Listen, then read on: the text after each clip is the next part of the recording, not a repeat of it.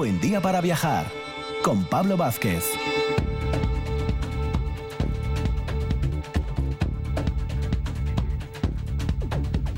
Muy buenos días Asturias, bienvenidos a esta mañana de domingo, día 13 de junio y programa 123 de Un Buen Día para Viajar, donde os proponemos, como siempre, dos horas de recorrido viajero para aprender, conocer, no solamente de Asturias, también de España, incluso del mundo, porque de hecho ya sabéis que los domingos siempre los iniciamos con nuestro amigo Alberto Campa, ese gran viajero que hoy nos va a llevar nada más y nada menos que a zonas asiáticas, a Corea del Sur. Después, recomendaciones literarias y viajeras con Rafa Gutiérrez Testón de La Buena Letra, hoy con compañía Emilio Lara con su Centinela de los Sueños y salida fuera de nuestros límites, digamos, eh, asturianos para acercarnos a Segovia y específicamente a conocer el Alcázar segoviano y su historia con Eva Torres de Segovia Imperdible. En Grandes Viajeros de la Historia vamos a viajar a Canarias. Jesús Alberto Reyes, escritor, nos va a cantar la historia de un guanche muy curioso y de su viaje impresionante, Cherfe. Después Benigno Varillas, eh, importantísimo ecologista, figura muy relacionada con la fauna en España, nos va a contar esas historias relacionadas con el bisonte. Ya veréis que también Asturias aparece entre medias. Y cerraremos esta mañana de domingo con Javier Fernández del Museo del Ferrocarril que nos lleva en recorrido ferroviario por esa zona de Mieres, a la mina Baltasara y Polio. Siempre muy interesante. Dos horas siempre viajeras aquí en RPA.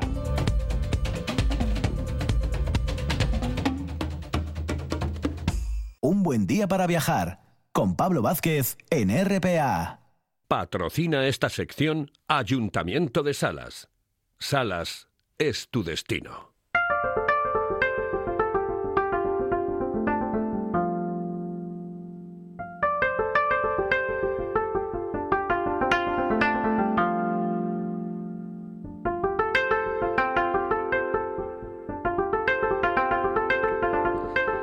Con este pedazo de menú viajero que tenemos en esta mañana dominical, en un buen día para viajar, nos vamos, pero bien lejos. ¿eh? Ya sabéis que con Alberto Campa, bueno, a veces vamos más cerca, pero en este caso hoy nos vamos a un lugar bastante lejano, en Asia, una parte mirando hacia China, la otra parte mirando hacia Japón, esa península que sobresale en esa zona coreana y específicamente que nos va a llevar a Corea del Sur. Muy buenos días, Alberto.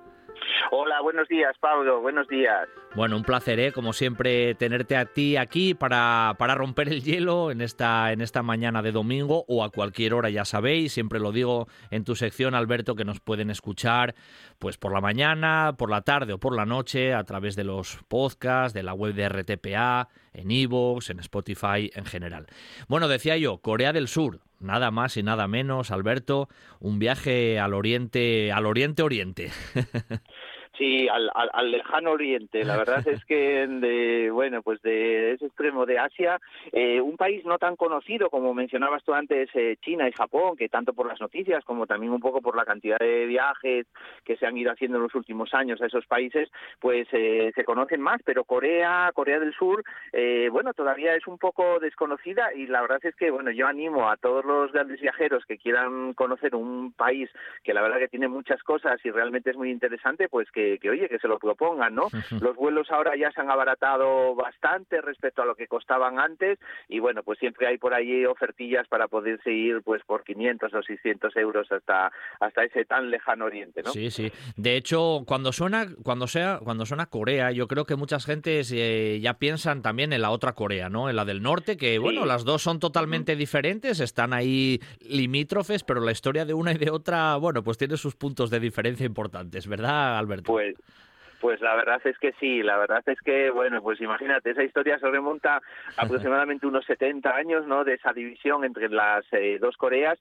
Y bueno, yo tuve oportunidad, de, pues por supuesto, de visitar la Corea del Sur. Tengo muchas ganas de conseguir un visado para, para ir a visitar también esa más eh, diferente Corea del Norte, ¿no?, por lo menos a nivel político.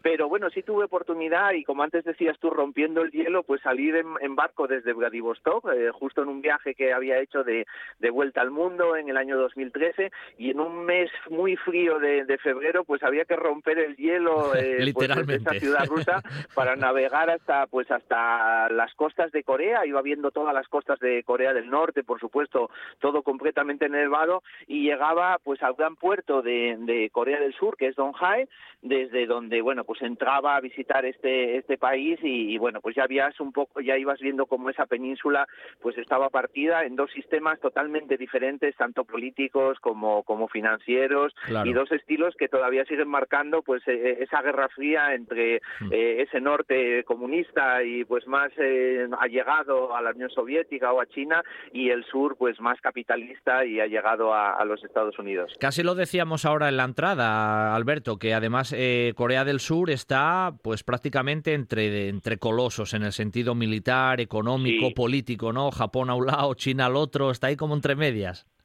La verdad es que sí, parece también increíble que un país tan pequeñito, porque pues en, dimensiones la verdad es que es un país que, que bueno, que mm, tiene aproximadamente unos 100.000 kilómetros cuadrados, para que la gente se haga una idea, pues es como la quinta parte de, España, ¿no? Y vive eh, la misma población que en España, unos 50 millones de, personas, ¿no?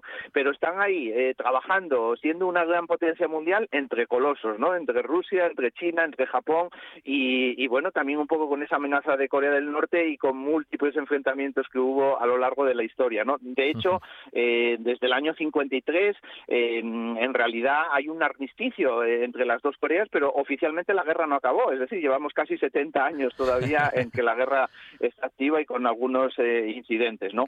Pero como mencionaba, sí, la verdad que ahí a la marca un poco esos grandes colosos, pero ha sabido siempre ir, bueno, pues económicamente escalando posiciones y bueno, pues ahora mismo es una de las 10 economías más fuertes del mundo y bueno, pues yo creo que todos conocemos pues a esos grandes colosos que son Hyundai o Kia en coches o Samsung y LG en electrónica, ¿no? Que, la verdad es que bueno, pues hacen que el, país sea una potencia fuertísima. Sin duda, sin duda. Oye, con respecto a, esa relación, ¿no? Casi bélica o, sin el casi eh, con, con Corea del Norte, la zona fronteriza ¿Cómo es un poco tiene esa, esa relación en ese entorno fronterizo entre los dos países, Alberto? Pues mira, pues eh, comentamos porque tuve oportunidad, después iremos viendo más sitios del país, pero eh, desde Seúl eh, se puede visitar esa zona, se llama la DMZ, la zona desmilitarizada, y es un área de unos cuatro kilómetros de ancho, por el medio pasa un río y divide las dos Coreas. es lo que se denomina el, para, el paralelo 38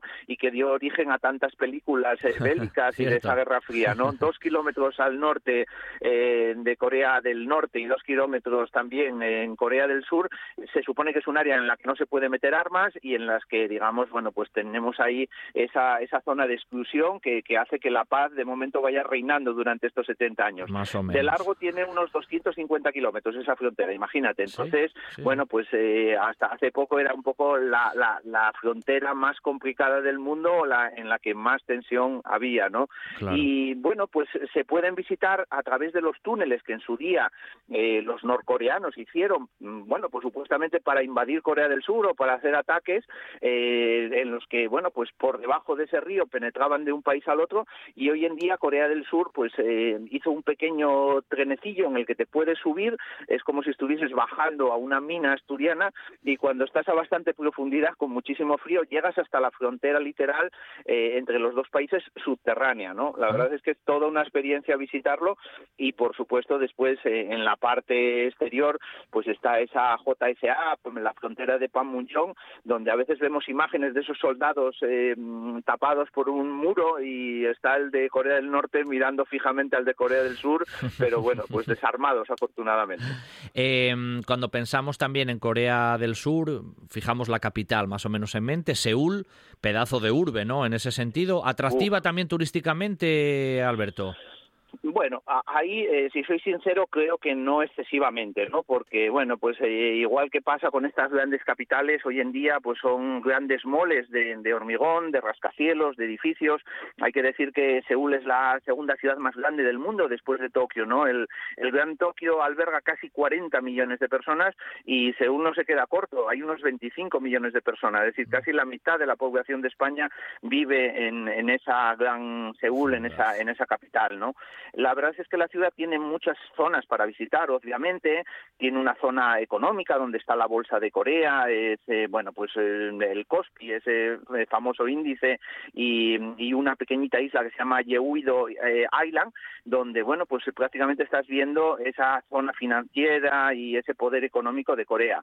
Pero después también tiene zonas muy bonitas para caminar, como es un barrio viejo que es el de Buchón, eh, donde se pueden ver todavía esos tejados negros con esas tejas tan tan bonitas y, tan escultóricas, ¿no? Y por supuesto, si quieres irte un poco al pasado, pues eh, está el famoso palacio de Yeongdong-gun, que cuesta pronunciarlo, pero bueno, pues ahí donde nos retrotraemos un poco pues a esa época de, de los coreanos con esos trajes que todavía los guardias que están vigilando este palacio todavía los portan y, bueno, pues te hacen irte un poquito al, al, pasado. Vamos. Mm, hay, hay, hay, otra zona nada más que menciono muy rápido que sí merece muchísimo la pena, que es el, el, mercado de pescados, el ah. Seoul Fisher Market, porque, bueno, eso es impresionante. En el momento que entras ahí, estás viendo como unas 500 especies diferentes de pescado, muchísimos tipos de langostinos, tipos de, de, de, de pescados que aquí no ni siquiera conocemos y donde, bueno, pues hay una actividad frenética ya desde las 4 o 5 de, la mañana. Eh, eso siempre es muy interesante de conocer esos mercados así un tanto especiales de, de, la, de la gastronomía o de alimentación en general, ¿no? Pero bueno, mira, en este viaje, Alberto, hemos estado ahora en Seúl contigo, en la gran urbe, pero luego tiene ese contraste, también tiene zonas de, de montaña de gran interés, ¿no? Pues sí, eh, mm, tuve oportunidad eh, cuando me bajé de ese barco en, en esa costa este de, Corea, en Donghae, de, bueno, pues eh, antes de irme a Seúl ir conociendo un poco pues esa, ese medio rural y también un poco esa zona montañosa. Y, bueno, pues me fui a un sitio que se llama Jaejeon, después fue muy, muy famoso porque hubo unas olimpiadas que, bueno, se celebraron en el año 2018, las olimpiadas de invierno de Pyeongchang. Y bueno, pues allí me alojé, también tuve la oportunidad de ir a esquiar, soy bastante aficionado al esquí y ahí es que es muy curioso porque normalmente esquían por las noches, entonces bueno, pues te puedes ir eh, a descansar por la tarde en tu alojamiento, donde normalmente duermes en el suelo, en una especie de tatami, como es hmm. típico en, estos países, y después por la noche, pues nada, eh, te vas a esquiar, la estación está totalmente iluminada y la verdad es que es toda una pasada porque mm, los eh, surcoreanos son tan, tan, tan, tan, bueno, hospitalarios con el turista y con toda la gente que cuando te subes a la silla te hacen la reverencia, cuando te bajas de la silla te hacen la reverencia, pero cuando llevas diez veces subiendo y bajando de la silla siguen haciéndote la misma reverencia, así que es un poco simpático también. Bueno, que en realidad nos hacíamos ese contraste, pero si en la parte norte está Seúl, en la parte más sureste está también Busan, ¿no? Que es la otra gran, bueno, gran núcleo urbano, podemos denominarlo así también de, de Corea del Sur. Sí, la verdad es que tiene mm, otras ciudades como Incheon también con bastante eh, población, pero bueno, Busan sería esa segunda esa segunda ciudad muy diferente a Seúl, precisamente un poco el que esté totalmente al sur y que esté pues eh, al lado del mar la hace mm, vamos a decir un poco más vacacional, ¿no? Tiene playas, eh, yo fui en esta temporada de invierno, lógicamente hacía bastante frío todavía, pero no tanto como como en Seúl y, aquí sí que bueno, pues puedes disfrutar un poco pues del mar, también tiene una zona, un barrio pesquero donde llegan, bueno, pues todos los barcos eh, cada día, pues a, venderse en el pescado en la, en la lonja de Jalmachi, una zona espectacular también, y donde, bueno, pues ahí tuve oportunidad de comer, después hablaremos un poco de la comida y también de, muchas curiosidades, ¿no? Pero la ciudad es muy agradable, hay una pequeña colina también a la que se puede subir, donde hay pues muchas parejinas de enamorados coreanos, y, y bueno, pues nada, yo allí eh, lo que me dediqué fue un poco pues a, a ver toda la panorámica de la ciudad desde, desde arriba y la verdad es que, bueno, mm, con un amigo que conocí precisamente en el, en el barco, pues eh, estuve conociendo toda la ciudad y, bueno, pues la verdad es que es muy agradable y mucho más tranquila que, que lo que es el, el Gran Seúl. Claro, claro. Em, antes de, de hablar del tema del comer y del beber en Corea, que ya sabes, siempre esa es pregunta obligatoria, eh, Corea tiene una gran relación también con el ámbito deportivo, ¿no? Mencionaste tú Juegos de Invierno, pero también están las Olimpiadas en, en Seúl. Bueno, siempre ha habido una tradición importante con el deporte. Eso es algo tradicional mm. en el país, ¿no? Pues muchísimo, sí, el mismo caso que también sucede con, con Japón o con China. De hecho, bueno, pues eh, gente tan respetuosa y tan trabajadora, pues muchas veces eh, su vía de escape eh, es el deporte, ¿no? Hay que recordar que, que aquí, pues la mayoría de la gente trabaja muchísimas más horas que en España, suelen tener solamente pues 15 días de vacaciones, algunas personas incluso solamente una semana, y su escape, pues es esos días dominicales, pues salir a hacer deporte en las ciudades como Busan, pues hay muchísimas tiendas de las grandes franquicias eh, americanas, Nike o europeas, Adidas, donde se esté vendiendo todo tipo de, ropa para hacer deporte y, por supuesto, también de esos deportes de invierno. Y hay que recordar que cuando visitas Seúl, bueno, pues estás visitando eh, una ciudad que fue olímpica en el año 88, donde se celebró también el mundial, aquel famoso mundial de Corea y Japón en el año 2002 y como mencionaba antes, pues fueron esos Juegos de Invierno del 2018 en, en Pyongyang que hacen que bueno pues que mm, prácticamente todo el país siempre bueno pues fluya mucho hacia ese hacia esos eventos deportivos tanto eh, pues eh, a modo particular de sus habitantes como también bueno pues de esos grandes eventos eh, olimpiadas no de esas grandes olimpiadas. Bueno vamos a la parte del comer y del beber que seguro esa zona pues ya nos viene a la cabeza cosas muy diferentes a las que tenemos habitualmente en Europa pues sí, la verdad es que ahora te comentaré algunos platillos que por allí se utilizan habitualmente, pero bueno, eh, haciendo referencia un poco a esas dos lonjas, ¿no? A la de a la de Seúl y también a esta de Busan que ahora comentábamos, pues decirte que, que bueno, después de darme un paseo por ella y ver tantos peces, eh, bueno, pues te subes al piso superior y allí pues normalmente están los restaurantes, pero no son los restaurantes que conocemos aquí. Normalmente allí estás prácticamente en un acuario porque cada una de las mesas tiene un pequeño pequeño acuario eh, al lado eh, y tú, bueno, pues estás viendo todos los peces que están allí vivos y realmente pues la carta no es ni el código QR de ahora ni una carta en papel, sino que tú indicas cuál de los peces que están nadando por allí quieres y, bueno, para ellos comer pescado fresco no es que se haya desembarcado en Avilés o en Cudillero y se lleve rápido a, a Madrid. Allí comerlo fresco es sencillamente lo cogen, te lo cortan vivo en el plato y así directamente lo comes. Así que imagínate que eso... cuando estás viendo eh, la comida moverse la eh, tienes que comer así. Eso es más que fresco, eso es más que fresco ya, eso va más allá. sí, la verdad es que sí, pero bueno, después también, por supuesto, la comida típica eh, en casi todos los restaurantes, pues una, una serie de pequeños cuencos, se llama banchan, un poco la, la, forma de servir esos pequeños platos, en los cuales, bueno, pues son muchísimos condimentos, verduras, soja, que echas a la comida principal y hay muchos platos como por ejemplo el bibimbap que es bueno pues eh, a base de arroz y ternera con huevo y después un poco pues todos esos condimentos de los pequeños platitos que te ponen alrededor. Un plato muy típico de allí es el kimchi que es una especie de con fermentada, incluso hacen arroz con ello, sería la paella de kimchi, ¿no?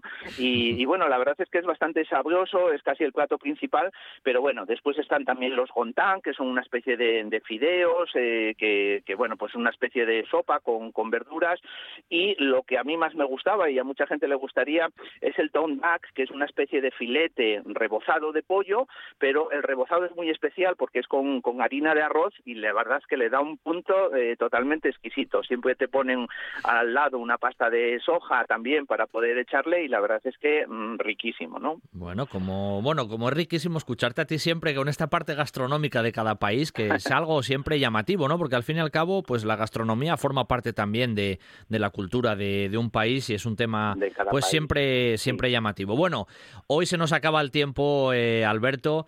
Eh, hemos hecho un recorrido, yo creo, precioso para, para hacernos una idea de lo que es Corea, Corea del Sur, desde Seúl hasta Busan, por esas zonas más de montaña, esa relación con, con el deporte, bueno, esa relación casi bélica y política con, con, su vecino Corea del Norte y su situación geográfica en el, en el planeta y la parte gastronómica que como digo siempre es muy muy llamativa. Así que Alberto, un placer tenerte con nosotros un domingo más y ya sabes que el domingo que viene regresamos y nos vamos a otro lugar del mundo que seguramente también será muy interesante escucharte. Un abrazo, Alberto. Por supuesto que sí. Brindamos con un soju, que es un licor de arroz para despedirnos. Venga, va. Y te digo Gansa Hanida, que es como en coreano se dice muchas gracias. Muchas gracias, Pablo. un abrazo, Alberto. Hasta la próxima. Chao. Todos buscamos un motivo para seguir El destino, ilusionante y paciente, nos espera siempre. En Asturias hay un lugar con un casco histórico inolvidable, con un prerrománico apasionante, un camino primitivo que nos lleva a Santiago desde hace siglos y una gastronomía que emociona. Y los carajitos del profesor, que son los mejores del país. Este verano, Salas te espera. Salas es tu destino.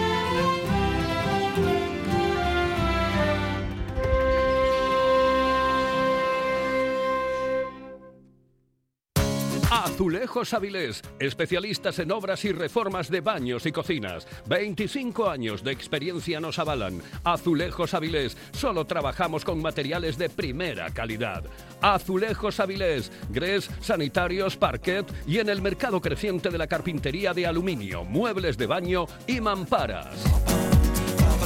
Financiación a su medida. Azulejos Avilés, en Avenida de Alemania 14. Contacte con nosotros en el teléfono 985 562969 o a través de nuestra página web azulejosavilés.com. ¿Patrocinan esta sección? Sidra Cortina. Visita nuestro Yagar visitas guiadas con degustación y nuestro restaurante Amandi, al ladito del Yagar. Sidra Cortina, compromiso con nuestra tierra. Un buen día para viajar con Pablo Vázquez en RPA.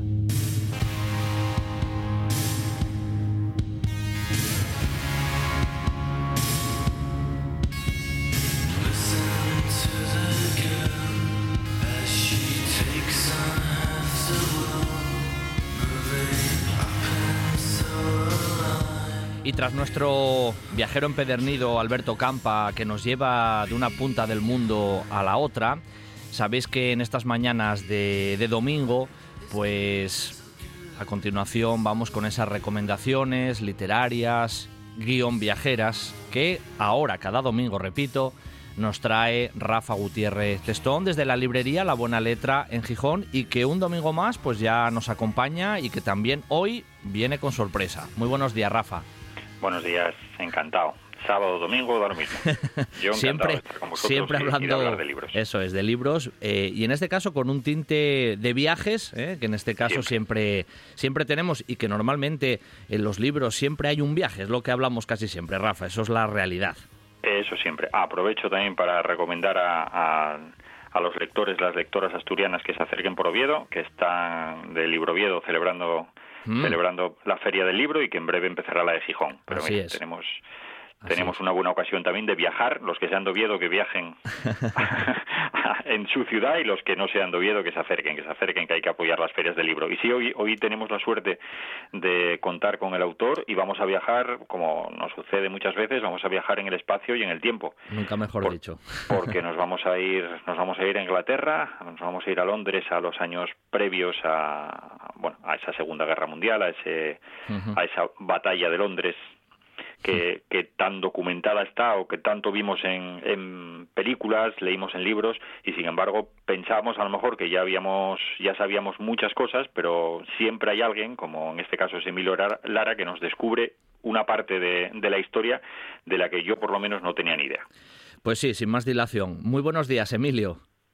Muy buenos días, encantado de estar con vosotros. Bueno, eh, además Emilio ya es amigo del, del, programa, ya, ya lo digo yo así directamente, ya se pasó un par de ocasiones por aquí, por los grandes viajeros de la historia, y nos hizo semblanzas de alguno de, alguno de esos personajes míticos, ¿no? Grandes viajeros, pero hoy pues vamos a hablar de, de su libro Centinela de los Sueños, que como quien dice está ahora, bueno, pues en pleno proyecto y proceso de, de darse mucho más a, conocer, si eso ya es posible.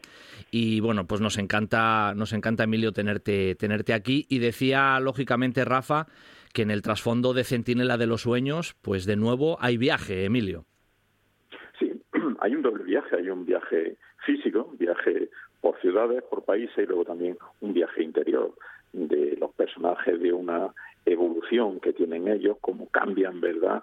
Cómo su personalidad se va aquilatando. Bueno, en este caso, que yo creo que además es eh, el fin de todo viaje, no hay viaje que uno emprenda a una ciudad, a un lugar del mundo, si uno no vuelve cambiado, conmocionado conmovido, el viaje no ha valido la pena. La esencia del viaje es que todos aprendamos algo y que tengamos experiencia. Y en este caso, efectivamente, es un, un viaje en el tiempo. ¿eh? Como una novela histórica, me voy a Londres de 1939 y 40 y al Madrid de 1940.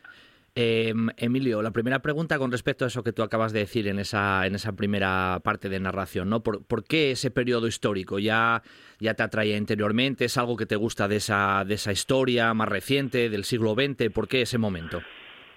pues varias cosas, Pablo. En primer lugar, porque la Segunda Guerra Mundial es un periodo que sigue siendo muy sugerente, ¿verdad? En segundo lugar, porque el hecho fundacional, el acontecimiento que es el detonante de la novela, la masacre de los perros, fue un, un suceso que conmocionó a la sociedad británica, en el cual en los 10-12 primeros días de la guerra, los ingleses, los londinenses sobre todo, deciden sacrificar, impulsados por el gobierno, a casi un millón de sus perros, sus perros y gatos, sobre todo a sus perros, para evitarle el sufrimiento a sus animales y ellos morían en los bombardeos por los alemanes que juzgaban inminente o resultaban heridos. ¿Quién iba a alimentar a sus perros? ¿Quién lo iba a cuidar?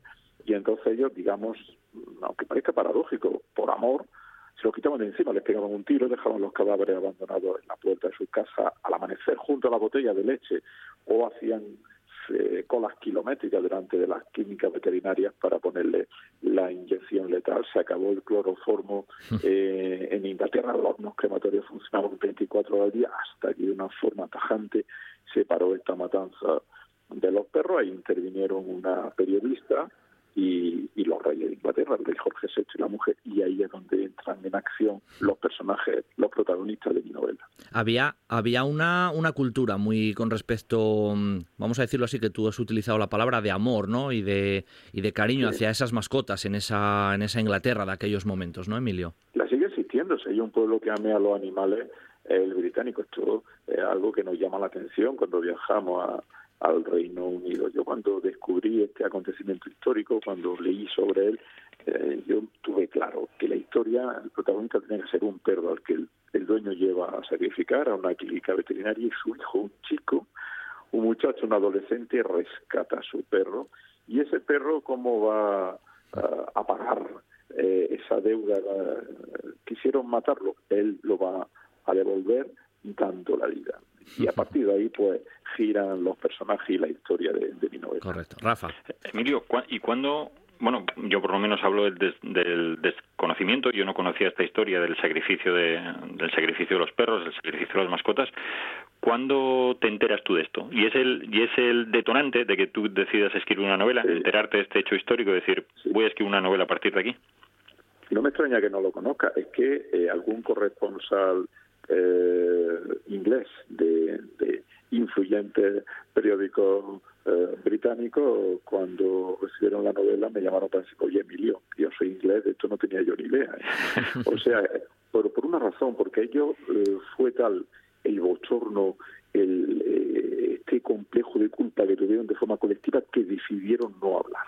Y de lo que no se habla no ha sucedido. Lo ocultaban incluso en sus diarios personales. Hace tres años, fue que yo leí en un suplemento dominical pues un reportaje sobre este acontecimiento, me impactó, me llamó tanto la atención, era una historia con tantas emociones que yo decidí contar eso eh, y que a partir de ahí fuera el Big Bang creativo de una novela.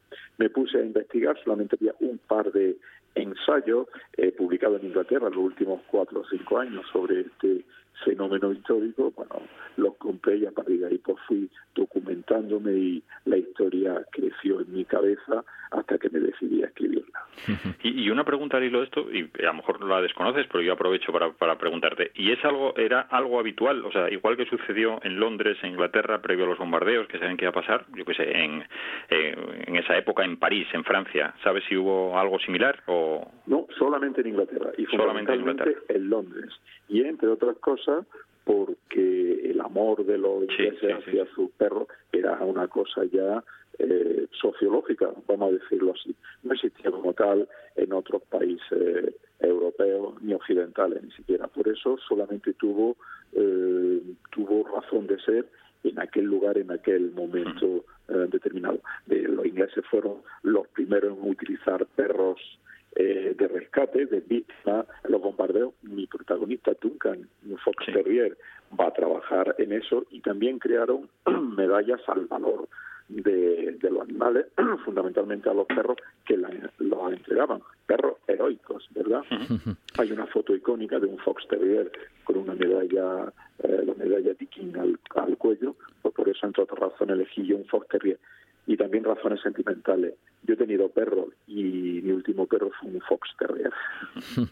Eh, Emilio, además, como decía Rafa ahora mismo, el detonante a lo mejor del inicio de esa novela está en ese, en ese hecho muy desconocido, esa masacre de, los animales, pero luego la, investigación es muy profunda en el sentido de que hasta los aspectos más cotidianos de aquel Londres, de aquel momento, de 1939, aparecen a lo largo y ancho de, la, de la novela, ¿no? Hasta las radios que escuchaban de Telefunken o las marcas de los chicles del tabaco o las películas que se veían en el cine, esa vida cotidiana aquellos momentos incluso.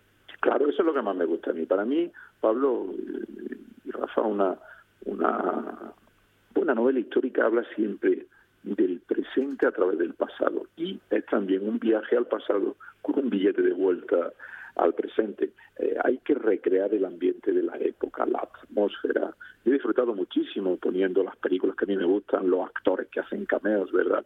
Eh, salen y entran en la novela, la vida cotidiana, que comían, que desayunaban, porque la vida seguía, la vida continuaba. Entonces, para mí, la novela histórica tiene que tener la documentación histórica justa, que los datos no apabullen al lector y junto con eh, apariciones de las élites, de los grandes personajes conocidos, políticos o gente de la realeza, está sobre todo la, vida de, la gente corriente, la vida cotidiana, cómo vivían, qué pensaban, cuáles eran sus mentalidades, cómo se querían entre ellos.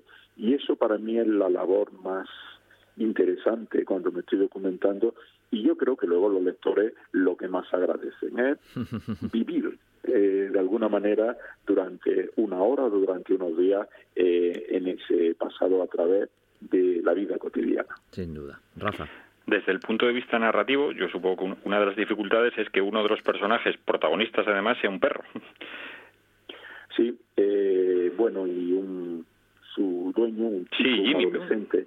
Eh, lo, lo, más difícil para mí fue Rafa, tener una contención emocional, es decir, era una idea que fácilmente podía eh, podía embarrancar o, digamos precipitarse por la sensiblería. Y yo no quería eso, yo quería emoción, quería sentimientos, pero no sensiblería. Y luego, sobre todo, lo, eh, fue difícil pues que uno de los protagonistas fuera un chico, un adolescente, no abundan, ¿verdad? En la literatura es complicado escribir eh, sobre ellos, pero yo me acordé de Stevenson y de la isla del tesoro, una de las, novelas para mí fundacionales de mi época como lector de niño, y ahí el protagonista es un chico, un adolescente. Fue, digamos, un reto para mí. De la misma manera que eh, Maureen Fitzsimons, que la protagonista, periodista, es un homenaje a Maureen O'Hara, era el nombre real de esta actriz fetiche de John Ford, mi actriz favorita. Y a mí, pues meterme en la cabeza de una mujer para ver cómo piensa, en este caso la protagonista, pues también como hombre que soy me suponía algo dificultoso. Pero oye, yo creo que los retos en literatura están para intentarlo y para superarlo. Emilio, a mí como me gusta mucho siempre la historia, Rafa ya lo sabe, barro, barro un poco para casa y en el libro, pues lógicamente el hecho histórico es, es fundamental, pues aparecen unos personajes pues siempre muy interesantes, ¿no? A lo mejor en la balanza para ti pues les tienes más animadversión o más filias, más fobias, ¿no? Un poco de todo. Los duques de Windsor, protagonistas... mucho coraje, mucho coraje. Esos les tienes mucho coraje. Correcto. Sí, sí, sí, sobre todo a Wally Simpson y a él, al duque de Windsor, que fue un hombre carismático, abdicó por amor, por amor pero era un, hombre pro-nazi ¿eh? y estuvo dispuesto a negociar con los alemanes eh, un alto el fuego de Inglaterra eh, para que le devolvieran la corona. Fueron durante 30 años esta pareja la más glamurosa en la revista El Corazón de todo el mundo vivían a todo tren, rodeado de lujo, pero yo no simpatizo nada con ellos, desde luego, y se nota la novela. bueno, Serrano, Serrano Suñer también aparece por ahí, eh, un personaje muy importante en la historia de España en aquel, en aquel momento también. Sí, fue ministro de la gobernación, se llamaban antes los ministros del Interior, poco después de la novela hacía ministro de Asuntos Exteriores, era un hombre de una refinada cultura e inteligencia, el cuñadísimo lo llamaba la gente, porque era el cuñado de Franco cuando Franco lo cesa como ministro de Asuntos Exteriores, porque ya Alemania está empezando a perder la guerra, no se volvieron a dirigir la palabra en la vida, cosas de cuñados. ¿eh? De la misma forma que en la novela, además de sacar personajes como Churchill o De Gaulle, pues también eh, sacó a minero asturiano, exiliado, esto es un hecho histórico, que enseñaron a la Home Guard, es decir, a, este ejército de reservistas ingleses, hombres ya muy mayores, algunos casi ancianos, pues le enseñaban a estos mineros eh, exiliados a manejar explosivos, a tirarlos para eh, defenderse si los alemanes en algún momento llegaban a invadir eh, Inglaterra. Y este hecho lo recogí yo de una periodista americana que fue corresponsal de prensa en Londres durante la batalla de Inglaterra. La última. O sea, que los asturianos en muchos lugares del mundo y en el lugar preciso. Sí, sí. A mí, a mí el, libro, no, no el libro lógicamente, pero sí el momento histórico me llevó también a otra novela, que es esa de Kazuo Seguro, Lo que queda del día, que después se hizo película. Más que, no, no por, lógicamente era otra, otra historia distinta, pero sí ese momento histórico, tú lo comentabas antes, en los que en Inglaterra hubo esa, esa división entre los pronazis, entre los simpatizantes de, de Alemania. Sí, sí, muy bien, muy bien visto. Efectivamente, las clases altas, las élites, la aristocracia, la alta burguesía, mandaban a su hijo, pero incluso durante el Tercer Reich, a estudiar a Inglaterra, a Alemania, como una beca Erasmus, vamos a decirlo así, porque ellos eran progermanos y entendían que el nazismo, a fin de cuentas, es la variante antibolchevique, anticomunista que tenía, oye, que bueno, que, que no tenía cosas tan malas. Y de hecho, cuando estalla la guerra, hay unas presiones muy grandes eh, a, Churchill, que lo veían como un belicista, para que Inglaterra firmara la paz con Alemania, porque el enemigo de Inglaterra no eran los alemanes. Eh, ellos siempre pensaban que iban a ser eh, los rusos. Churchill fue un, un líder, un demócrata, con unas convicciones, con unos principios espectaculares, y no solamente tuvo que luchar contra los alemanes, sino que en gran medida tuvo que ganarse a la opinión pública de su país para eh, mantener esa defensa de la democracia inglesa frente a la agresión nazi. Eh, Pablo, digo que con esto de la historia, eh, con lo que nos está contando ahora Emilio, es increíble lo cerca que pudo haber estado de que la historia fuera de otra manera, que a lo mejor pensamos que, esas como estamos hablando ahora, esas convicciones de Inglaterra, pero ¿qué hubiera pasado si claro. Inglaterra de repente toma partido por el otro bando? Bueno, eso Emilio, la historia ha pasado muchas veces, ¿eh? Los pequeños detalles lo cambian todo. Claro, la historia mm, siempre son encrucijadas, son caminos por donde se puede ir tomando eh, las personas, los acontecimientos, y en, última instancia es el factor humano el que decide. Y en este caso, pues fue el factor humano Churchill determinante para mantener la lucha contra los alemanes. Eduardo VIII, el duque de Windsor, no volvió a ser rey. Y bueno, todo esto lo reflejo también en mi novela y a un homenaje a gente corriente, a, que van a tener acto heroico, un perro, un chico, una periodista, ¿eh? Eh, porque es una novela donde las mujeres tienen un valor primordial y toda esta vida, toda esta aventura, todos estos viajes al Londres de 1939 y 40 y al Madrid de esa época como ciudad cosmopolita ambas, pues lo que yo he querido reflejar y homenajear en, mi novela. Por cierto, una novela que termina bien. A mí me gustan las novelas y las películas clásicas que terminan bien, que se sufre, que hay drama, oye, pero que luego hay una esperanza, hay luz al final del túnel y se pueden echar unas lágrimas, pero al, al final hay sonrisa y abrazo. Como en esta charla que también termina muy bien, Emilio, y ha sido un placer tenerte una vez más a través de, de, las ondas de Asturias, eh, de, un buen día para viajar con tu centinela de los sueños, que lógicamente invitamos a todos los asturianos que nos oyen y más allá de nuestros límites fronterizos, para que la novela, pues eso, sea siempre del agrado de, nuestros oyentes, que seguro lo va a ser. Así que, Emilio, un abrazo muy fuerte desde, desde Asturias y ya sabes que de vez en cuando te llamamos para, para el programa, que nos encanta escucharte. Un abrazo y gracias también a ti, Rafa. Un abrazo muy grande. Muchísimas gracias. un abrazo. Adiós. Sidra Cortina, en Amandi. Una propuesta gastronómica para vivir el mundo de la sidra y conocer todos sus secretos. Nuestro Yagar, con visitas guiadas y degustación, donde podrás conocer todo el proceso de elaboración de nuestros mejores productos. Y el gran restaurante Amandi, pegadito al Yagar.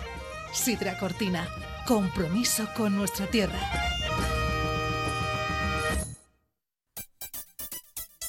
¿Qué tal un cambio de estilo? O el corte de siempre, pero con ese toque que te hace especial.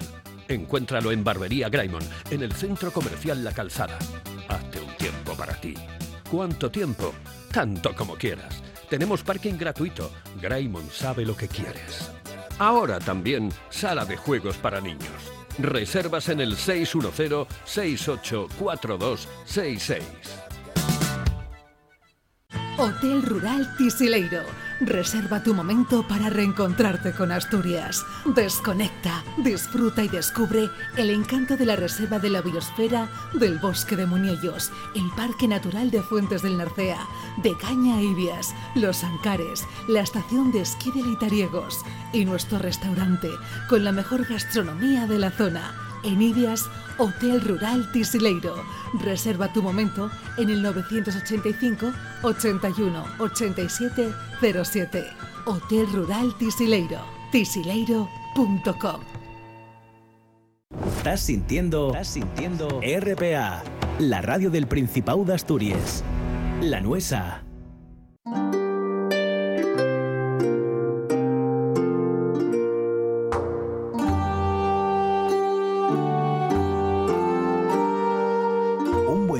Viajar con Pablo Vázquez en RPA.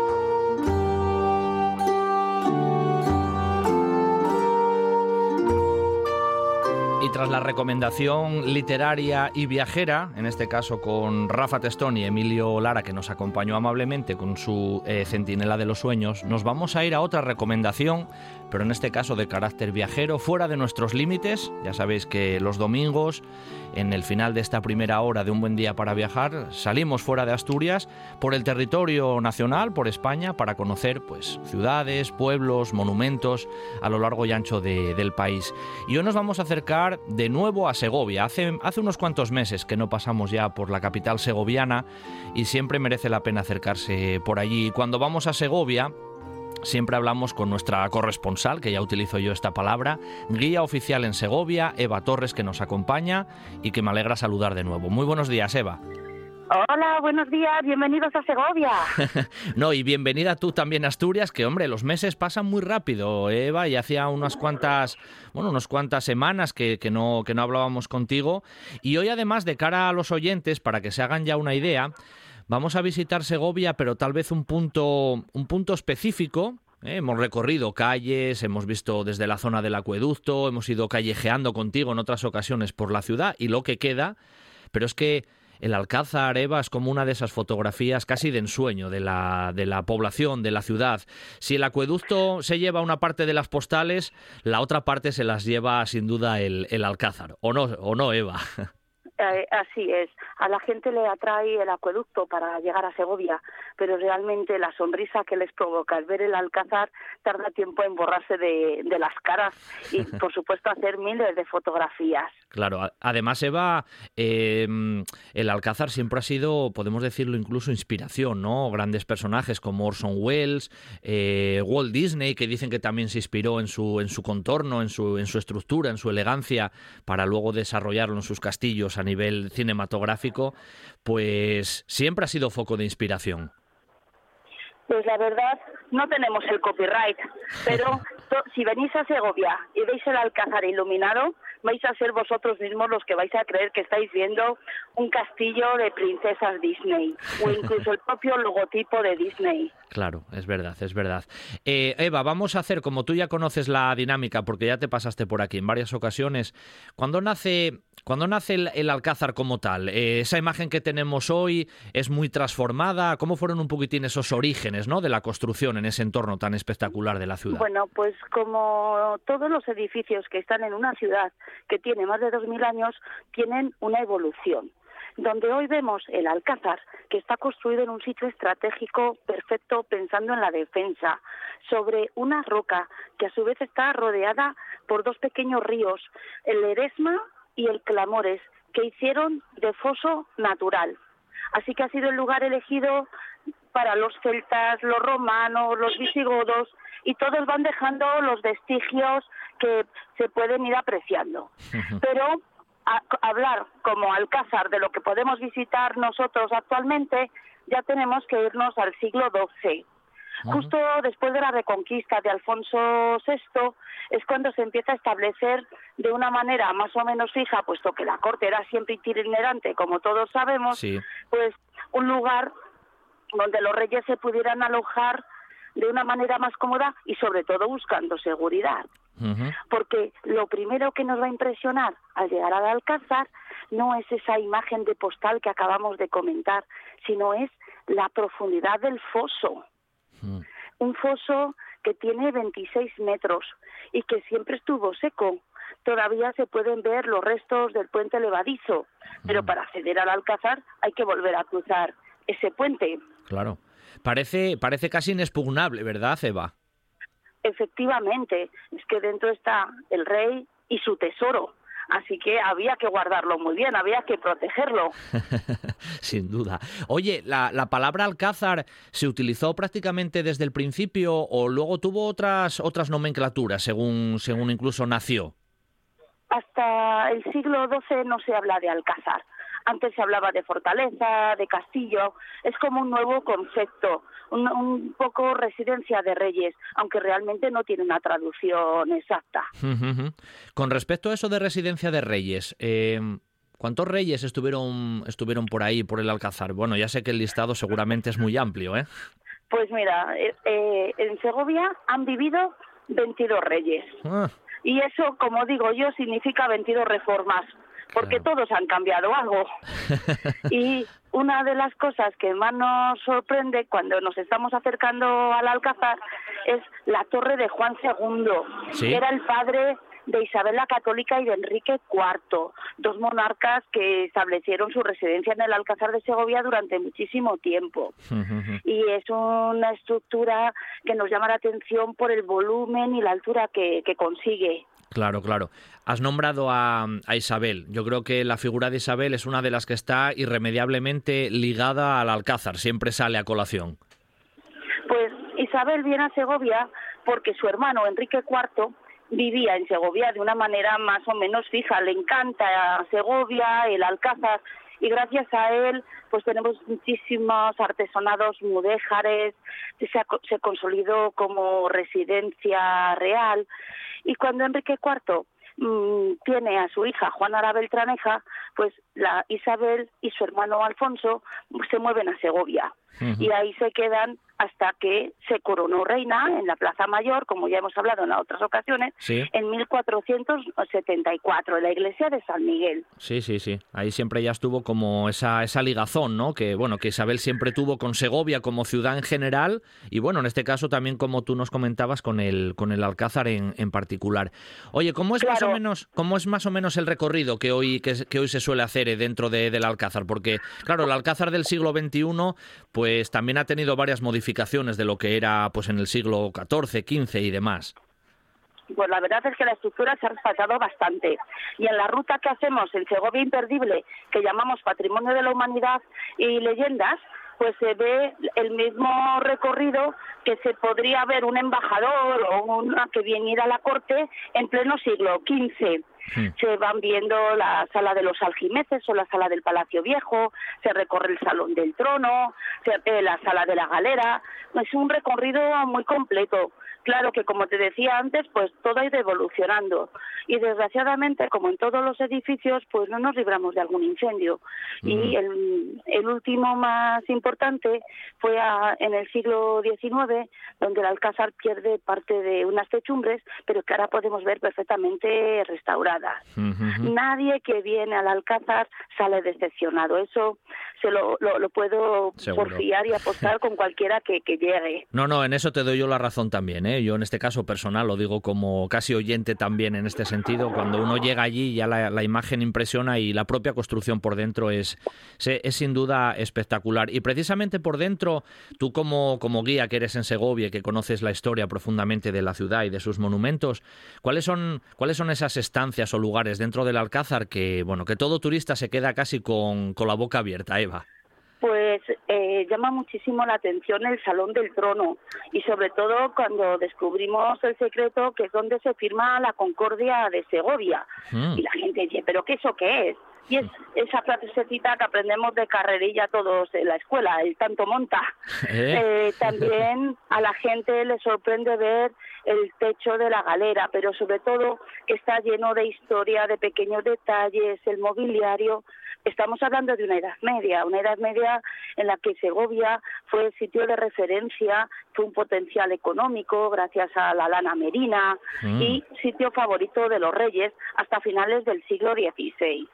Hemos hablado de Enrique IV, que le da un gran esplendor, de su hermana Isabel la Católica, que pasa también largas temporadas en Segovia, pero el aspecto actual exterior se lo debemos a Felipe II, que decide casarse en el Alcázar con Ana de Austria. Y sustituye la teja árabe que podemos apreciar durante todo el recorrido que hacemos con Segovia Imperdible a lo largo de la ciudad por la pizarra. Y por eso le da este toque tan centroeuropeo, tan romántico, tan de cuento de hadas. Es lo que tú decías, Eva, que al final cada rey que pasó por ahí fue dejando su, su huella, aunque hay algunos, lógicamente, que fueron más, más importantes, como en este caso eh, Felipe II. Sin embargo, la Casa de Austria no utilizó en demasía el edificio, ¿no? Salvo a lo mejor Felipe II. Bueno, pues eh, piensa que a finales del siglo XVI es cuando Felipe II decide que Madrid va a ser la capital y Segovia se queda una ciudad de paso. No quiere decir que no vengan, pero ya sus estancias son más cortas. En el siglo XVIII es cuando el Alcázar hace otra evolución y es Carlos III el que instaló en él el Real Colegio de Artillería, la mm. Academia, que mm. todavía en el interior del Alcázar se puede visitar el museo dedicado al Real Colegio de Artillería. Ese es un dato que yo creo además también muy, muy interesante. En esto decías, fue Carlos III quien fundó ese, ese Real Colegio, ¿verdad? Efectivamente. Lo instauró en Segovia y dos de sus alumnos, Daoiz y Velarde. Hombre. Eh, claro, eso les conocemos todos. Y nada más entrar en, en los jardines del Alcázar, tenemos un monumento dedicado a estos dos capitanes de artillería, hecho por otro segoviano ilustre que es Aniceto Marinas. Aniceto Marinas, podemos ver sus obras en, en Cádiz con el Monumento a las Cortes, en el Prado con Velázquez y por diferentes puntos de Europa. Es que Eva, este, este Real Colegio de, Artillería en su época, ya ahí a mediados o en la parte final del siglo XVIII, fue, fue un referente, ¿no? Como, como se suele decir, de esa enseñanza militar y con ese toque seguramente de la ilustración. Efectivamente, pues fue desde el punto de vista intelectual uno de los grandes lugares de referencia en España, porque tenían, hoy diríamos, muchos estudios de IMAX de Masí de la época. es verdad, eso eso queda muy bien, quedó muy bien.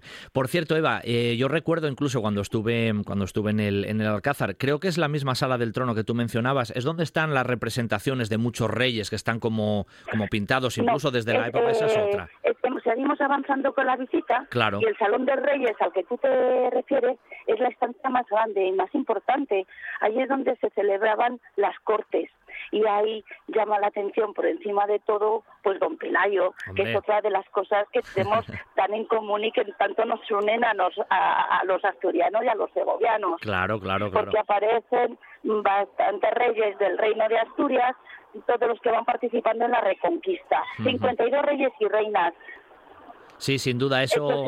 Eh, yo creo que todos los asturianos hacemos la foto, hacemos la foto allí al Don Pelayo y Alfonso II, a todos los de la dinastía asturiana. Siempre enfocan las cámaras para allá. Y, y, no solamente los los asturianos. Claro. Eh, yo, por, como profesional, no puedo dejar de mencionar a, don Pelayo y, y, todo el mundo, pues, se lleva su recuerdo. Sin duda, sin duda. Oye, aparte de lo que son esas estancias interiores, que ya son espectaculares, según tú nos las vas narrando también, Eva, eh, en el Alcázar, cuando uno lo visita, puede subirse también a alguno de esos torreones, eh, esas vistas que vemos de la ciudad casi desde arriba, de su, de su, bueno, de su, de su zona de los alrededores. ¿Se puede Claro, eh, las vistas desde el Alcázar son impresionantes y cuando salimos a la terraza del pozo podemos ver todo el paisaje típico de la meseta castellana bañado por el río Eresma Y eh, también otra opción es poder subir al Torreón, a la torre de Juan II.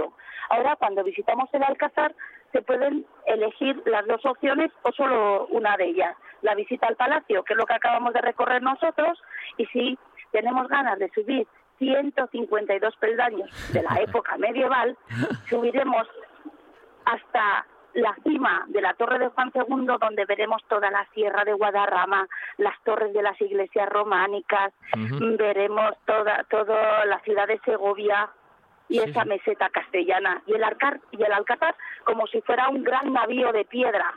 Claro sin duda, es que lo, es lo que casi lo que parece. Hoy además, mira, nos has hecho el recorrido, ¿no? Desde casi sus orígenes, esa época medieval de esplendor, Enrique IV, Isabel o la figura de, Felipe II, pero ya por el siglo XIX, a finales del XIX o en el primer tramo del siglo XX, se instalaron nuevas cosas, hay un archivo general. ¿Cómo fue un poco el desarrollo de, esos años antes de, bueno, del auge a lo mejor más del turismo también que le ha dado una transformación al edificio?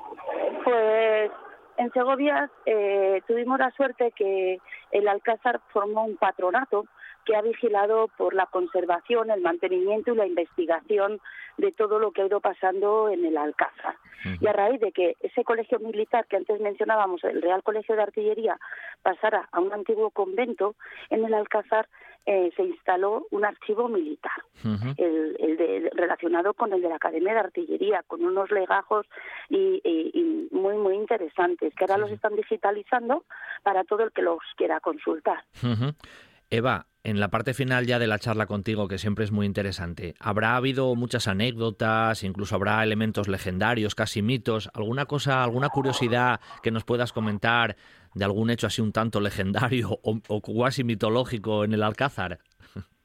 Bueno, pues el Alcázar está lleno de historias, historietas y leyendas que yo vuelvo a repetir, ofrecemos una visita guiada todos los días eh, que incluye el interior del Alcázar en Segovia imperdible. Si os queréis poner en contacto con nosotros no hay ningún problema. segoviaimperdible.com. Sí, sí, además tiene un nombre bien evocador. Eh, eh, ahí podemos contar miles de leyendas, pero lo que recuerda a todo el mundo es al pobre Pedrito, al infante don Pedro, hijo de Enrique II de la casa de los Trastamara, que siendo un bebé lo tenía su haya asomándose por uno de los balcones. Y el pobre infante se cae por el balcón y claro, muerte segura. Hmm. La haya tuvo pánico del castigo del rey y también saltó detrás de, del infante. Madre mía. La tumba del infante está en la catedral. Sí, sí. Bueno, una de esas historias de, bueno, casi de novela negra en este caso, ¿eh, Eva. Bueno, el tiempo pasa rápidamente. Casi la última, la última pregunta que te hago. Em, con el tema de la pandemia y demás, ahora las cosas parece que vemos la luz ahí al final del túnel, nunca mejor dicho. Desde Segovia Imperdible, me imagino que ya estáis también en pleno desarrollo laboral, al menos es el objetivo. El Alcázar está abierto, sencillo acceder, eh, hay que coger reserva. ¿Cómo suele funcionar un poco eso, Eva? Pues Mm, estamos muy ilusionados. No terminamos de arrancar y el Alcázar abrirá ya todos los días a partir del 11 de junio. Bueno, pues nada. Y, eh, eh, os, recomendamos que hagáis reserva. Llamadnos enseguida a Segovia Imperdible para reservar por el tema del aforo. Sí, correcto. Eso siempre, ahora con estas cuestiones y de seguridad, siempre hay que tenerlo en cuenta. Bueno, Eva Torres de Segovia Imperdible, siempre aconsejamos que si vais y nuestros oyentes van a Segovia, pues una llamadita a Segovia Imperdible, que la visita siempre merece la pena y uno se va con una idea totalmente diferente de la ciudad tras una visita con, con los guías profesionales. Así que Eva, como siempre, un beso desde Asturias y pronto seguro volvemos a hablar porque en Segovia hay muchas más cosas. Así que lo dicho, un abrazo. Pues un abrazo para todos los amigos asturianos. Hasta luego, Eva. Adiós. Si piensas en chocolate, piensa en Argüelles. El chocolate nuestra pasión. Nuestro secreto, la selección de los mejores cacaos del mundo. Descubre todas nuestras variedades y sumérgete con cada bocado en un mundo de sabores, de recuerdos, de sueños. Desde 1912, el chocolate artesano está en Gijón. Piensa en chocolate. Piensa en Argüelles.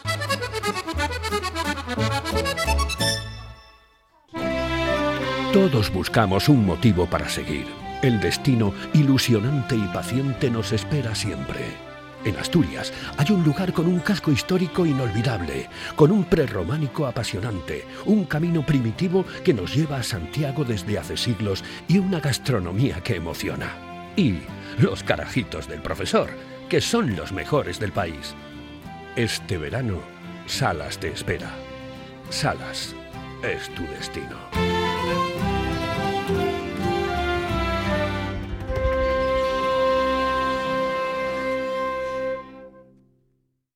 Esto es RPA, la radio autonómica de Asturias.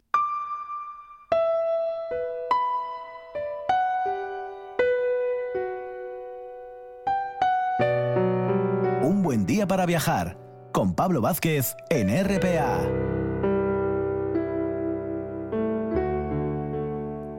Segunda hora espectacular de viaje radiofónico aquí en RPA en Un buen día para viajar, que vamos a iniciar así a modo de sumario, ya sabéis, con esa sección de grandes viajeros de la historia, donde hoy vamos a hablar de un personaje seguramente muy desconocido aquí en, Asturias, eh, Cherfe, del ámbito canario, de los guanches, ya veréis, nos lo va a contar el autor de una novela que lleva ese título, Cherfe, Jesús Alberto Reyes, que en breve va a estar con, con nosotros.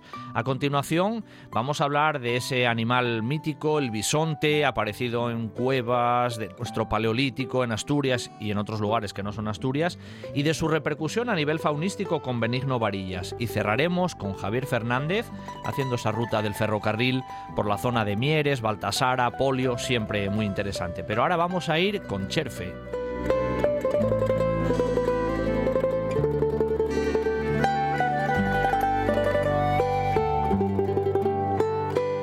Y para hablar de, esta figura, pues tenemos la suerte de contar con Jesús Alberto Reyes Cornejo, que él es un gran divulgador a nivel histórico, un gran investigador en este sentido también, y además escritor, ¿eh? ha, hecho, ha hecho más obras, pero en este caso la última, que está pues recién salida, como quien dice, cuenta la historia de este, bueno, de este mítico casi personaje, ¿no? Este joven guanche que, bueno, sin duda, valiente, orgulloso, salió del pueblo, ya veréis qué historia, hasta dónde llegó y con quién llegó a hablar. Pero bueno, no me voy a enrollar yo más. Muy buenos días, Jesús. Hola, muy buenos días, Pablo, y muchas gracias por la presentación, pero yo soy un simple funcionario de la Administración de Justicia y también soy nada más que un pequeño novelista. No, no, no, no te quites, no te quites mérito, Jesús. Eres eh, tu investigación y el gusto histórico está ahí. Por, tu bonita presentación. Mira, y que eso es muy peculiar y encaja mucho en tu programa porque él fue un viajante, un viajante forzado, pero estamos hablando, nos tenemos que ubicar en la época, casi en la aparición de la Edad Moderna, en, en 1508, se calcula, según según un escribano que deja un documento eh, Sebastián Páez fue, mm, el eh, lo puso el 29 de marzo del, de, a ver, el 29 de abril de 1509, 1509. Eh, los datos que tenemos de Jerfe. Sí, sí. Y Jerfe era, mm, su nombre castellano es Alonso Díaz, él, él era un mestizo, era, el padre era un mensei de Tenerife y y la madre era una castellana, él, él tenía la mezcla de las dos sangres y era un simple cabrero del sur de la isla, vivía con sus cabritas en una zona apartada que hoy en día en Tenerife sigue siendo bastante apartada, pero muy bonita. Es un valle muy bello, muy de, mucha naturaleza, de almendro, de miel, de retama, de Es una zona preciosa, pero muy cercana al Teide. Hay un municipio que es precioso también que que al que pase por Tenerife lo invito a que pase por allí porque es muy bonito, se llama Santiago del Teide y está casi en las faldas del Pico Teide. pico. Y él vivía allí tranquilamente con, su, con sus cabritas y eh, resulta que un mal día el adelantado que, era el conquistador de la isla con sus tropas, eh, eh, Alonso Fernández de Lugo, no se le ocurrió otras cosas sino pasar por allí y robarle las cabras, porque Alonso Fernández de Lugo, que fue además conquistador de la isla, y eh, no sé, eh, al parecer tenía muchas deudas, por lo que cuentan los historiadores, y bueno, le robó 200 cabras. y, y Jerfe, eh, que es, este sería el nombre guanche y el nombre castellano sería Alonso Díaz, eh, se cogió un tremendo enfado, claro, y, y no se resignó. Él decidió, eh, un simple cabrero, hacer un largo viaje, estamos hablando del 1508, hacer un largo viaje para llegar a la corte de rey, que en esa época estaba también el rey Fernando, porque eh, Isabel ya había muerto y tenía los problemas de, que estaba el de regente con la con la con la hija que tenía problemas que no estaba muy bien y con Felipe el Hermoso. Bueno también el rey tenía un montón de problemas porque este decidió hacer un largo recorrido que de más de dos mil kilómetros a ver a la corte del rey pero para colmo la corte del rey también tenía otro problema que era itinerante. El rey podía estar en Segovia o podría estar en Madrid o podría estar en Calatayud o los veranos iba a Ávila. Claro. Y entonces que se salió en verano y, imagínate, un, un, pobre isleño que nosotros, para nosotros nuestra isla es muy grande, pero la isla de Tenerife, como la llamaban los guanches a Chiné, es muy pequeñita comparada con, es, como minúscula comparado con lo que es la península ibérica. Un,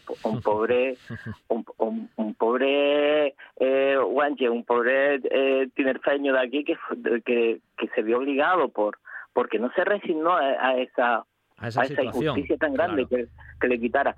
Y hay cronistas que dicen que no solo fue por las cabras, que también fue porque Alonso Fernández de Hugo estaba incumpliendo la paz de los ralejos porque en, y firmaron un tratado de que no se iba a esclavizar a los aborígenes y se iban a respetar sus bienes y sus posesiones y se estaba incumpliendo y se estaba incumpliendo porque en Canarias estaba en esa época todavía más alejada de, de, Castilla que ahora, porque porque en aquella época los medios de comunicación, los medios de transporte eran muy pocos y, Evidente. y entonces claro. él, eh, muchos cronistas dicen que, que, que también fue un poco a reivindicar el tema de, de los abusos que se estaban cometiendo.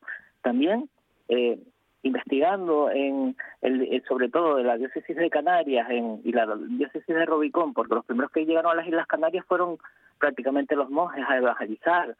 Y la, y la Virgen de Candelaria que llegó por el mar porque tenemos una que, los guanches la llaman chasirasi fue una talla de madera de, la Virgen de, Candelaria que que llegó por el mar y se dice que si fue algún barco que naufragó y, y cuando llegaron a la isla los, castellanos se encontraron que los guanches adoraban a Chasirasi y Chasirasi no era nada más que una talla de la Virgen de, nada más de Candelaria.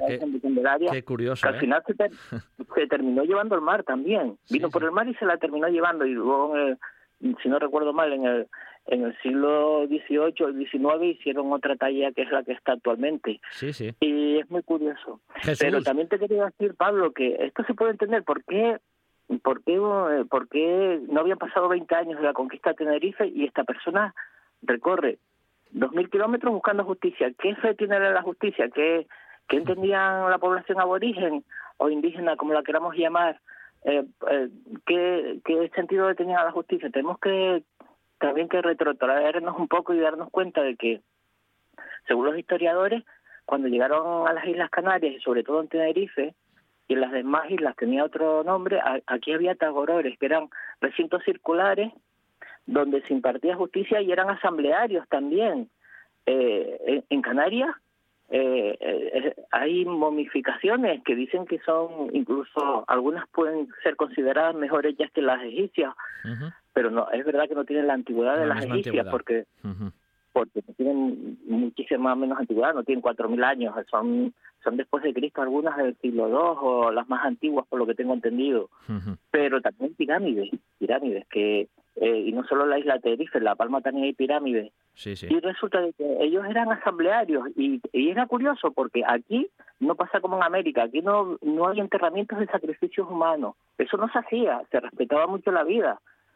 Incluso dicen los historiadores que en Canarias, eh, los canarios, eh, cuando se reunían en los tribunales, no imponían pena de muerte, respetaban mucho la vida. Dice que lo más que condenaban era el ostracismo, que al que hacía un crimen, pues, pues lo condenaban al ostracismo y lo, lo expulsaban de la sociedad de ellos. Pero no lo eh, mataban, pero no lo mataban, que es lo que... No lo mataban, no, lo mataban, era, era, era como eh, eh, tenían como abolida la pena de muerte. Estamos hablando que cuando llegaron los castellanos se sorprendieron también de eso y, y, y, está comprobado porque en Canarias puedes buscar por cualquier lado y no ves enterra, no ves ningún enterramiento que tú digas que, hombre, entre ellos sí tenían su, sus disputas y, y, ellos sobre todo utilizaban mucho la, eh, la piedra, el palo, la onda, porque a los conquistados, a los castellanos en la batalla de Centejo le ganaron una batalla muy importante donde salieron bastante mermados los castellanos, casi perdieron al 80% de las tropas, pero luego cometieron el error en Tenerife,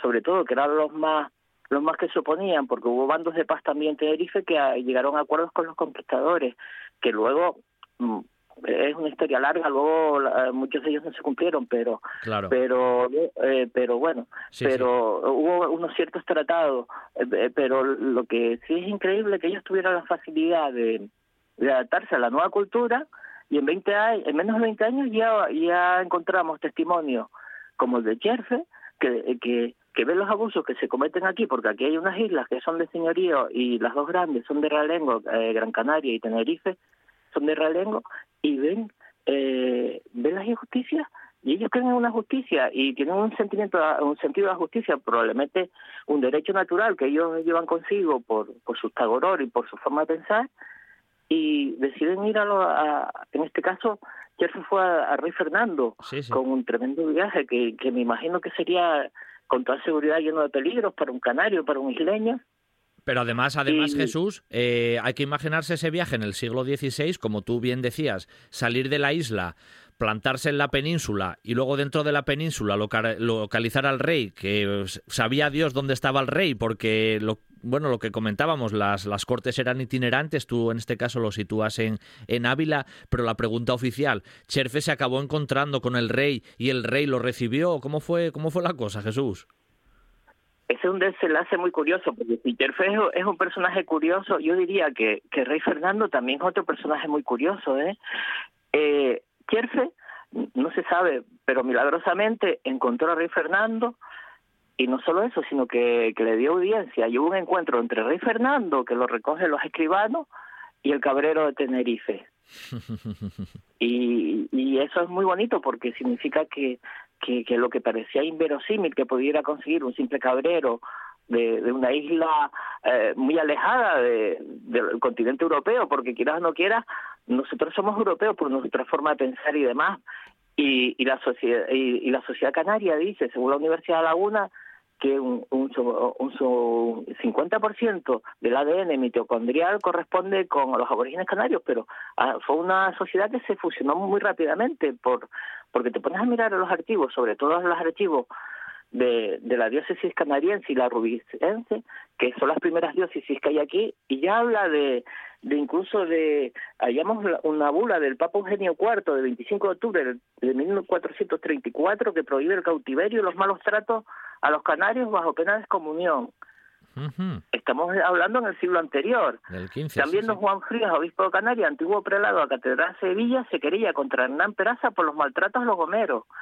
Y la indígena, la indígena Francisca Gasmina, aborigen de La Palma, que residía en Gran, Gran Canaria, ayudó a comenzar las auritas de la, de la conquista a los aborígenes de La Palma, eh, porque Alonso Fernández de Lugo la quería eh, conquistar y, y les dijo que Alonso Fernández de Lugo iba a conquistar la isla pero que iba a respetar eh, los bienes de, de, los palmeros, eh, de los naturales de La Palma, y iba a respetar su libertad. Luego no lo cumplió Sí, sí, Incluso pero... encarceló al Mensei que se suicidó yendo para, pero eso ya es otra historia. Claro, pero en bueno. Un barco para Península. Jesús, que documentalmente ya existía, bueno, eso, ya existía documentación, bulas que hacían referencia a, los no malos tratos a los canarios en aquellos momentos, recién incorporada, como quien dice, a, a, Castilla y demás, ¿no? Todo lo que estaba ocurriendo. Pero Fernández de Lugo, muy bien, muy bien, no, no se portó por lo que, por lo que sabemos.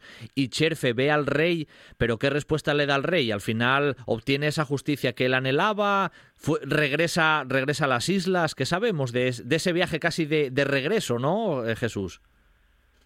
Pues sabemos, mm, sabemos que, que, que se entrevistó con Rey y quisiera dejar una incógnita porque mm, el rey Fernando, hay gente que dice que, que incluso eh, bueno, yo no llegaría tanto, pero que, que, que, hay, que hay resoluciones de rey, por ejemplo, eh, con la guanche Leonor Morales de Tenerife, que también fue como Jersey a la, península, que fue un poco precursor de, en esa época, en, el inicio de la Edad Moderna, fue un poco precursor de lo que luego los derechos humanos vendrían con la Revolución Francesa, pero, pero el rey Fernando tuve una entrevista con Cherfi y fue curioso porque no me gustaría decir el final del libro, pero fue curioso. No, no lo digas, no lo digas, pero hasta donde puedes leer.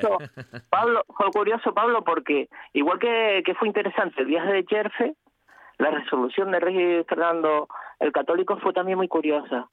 Eh, yo creo que en el fondo ellos sabían que había un, un derecho al que se podían acoger y yo creo que por eso el Jefe hizo eh, ese viaje tan largo y tan lleno de peligros porque eh, imagínate, no solo por, eh, por caminar, porque yo estoy seguro que él fue caminando prácticamente a Ávila, poco el, los, los, canarios aquí se mueven por se movían caminando y cruzando barrancos y, y llevaban unas como una especie de pértigas de madera donde les ayudaban a y estoy seguro que Kierce usó el mismo sistema para llegar allí. Y llegaría en unas condiciones imagínate muy humildes allí porque seguro un simple cabrero a Isla Tenerife pero yo creo que el mérito también y la curiosidad de, de, de esta historia es que Rey Fernando lo, le diera eh, le diera audiencia, hablar a los dos y, se y, y, tomar una decisión. El rey Fernando tomó una decisión sobre lo que estaba pasando. Claro, claro. Y, y quizás esa es la grandeza de que, de que, de que, de que este hombre, Cherfe, eh, Alonso Díaz, pudo irse con los alzados, porque en el sur de la isla, en los montes, está, eh, la isla estaba conquistada, pero había guanches que se quedaron alzados y durante generaciones, y habían el que llamaban el último mensaje de Tenerife y Chazagua, Mm, eh, tenía un ejército armado. Yo no sé si ya habían tenido capturado alguna otra arma de fuego, pero en, la parte de Adeje, eh, de Adexe, como decían los aborígenes, aquello eh, Alonso Fernández de Lugo no podía entrar porque en, la, en las vaguadas, en los barrancos, como aquí llamamos, eh, pues eh, les hacían emboscadas y ellos en, en, en territorio escarpado tenían mucha más superioridad que los castellanos. Mm. y allí perdieron un montón de tropas los castellanos y lo tenían como un sitio donde no no no podían ir.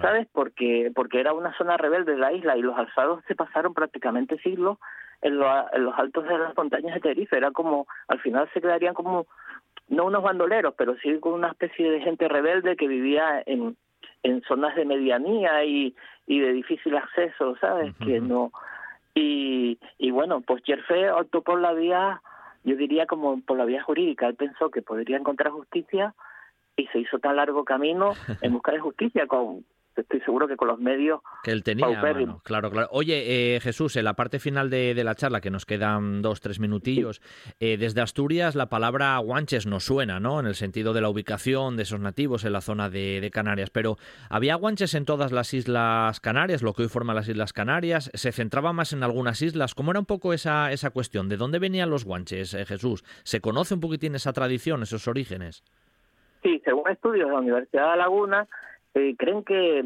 sobre todo en Tenerife, porque tenemos pirámides y, y, incluso la momificación. Sí, lo que decías de las momias. Pero había, había, indígenas en todas las islas y eh, calculan que vinieron como en el siglo segundo y en todas las islas había, en el hierro eran los bimbaches, cada uno tenía su nombre, en que genéricamente se, se llaman guanches, en La Palma Goritas, en La Gomera Gomeritas y en Lanzarote y Fuerteventura los majos, pero ellos estaban eh, eh, estaban habitadas todas las islas y los primeros que llegaron no fueron los castellanos ni los normandos, porque los normandos em, empezaron por las islas más pegadas a la costa africana, fueron los dice que fueron los, los franciscanos y sobre todo los mallorquines, monjes mallorquines que empezaron a evangelizar y a entrar y a tener contactos con ellos. También es verdad que ellos sufrían el ataque también de los piratas, porque como Canarias es un cruce de paso, pero pero se dice, la teoría es que eran de origen de Libia, calculan que eran bereberes de origen líbico,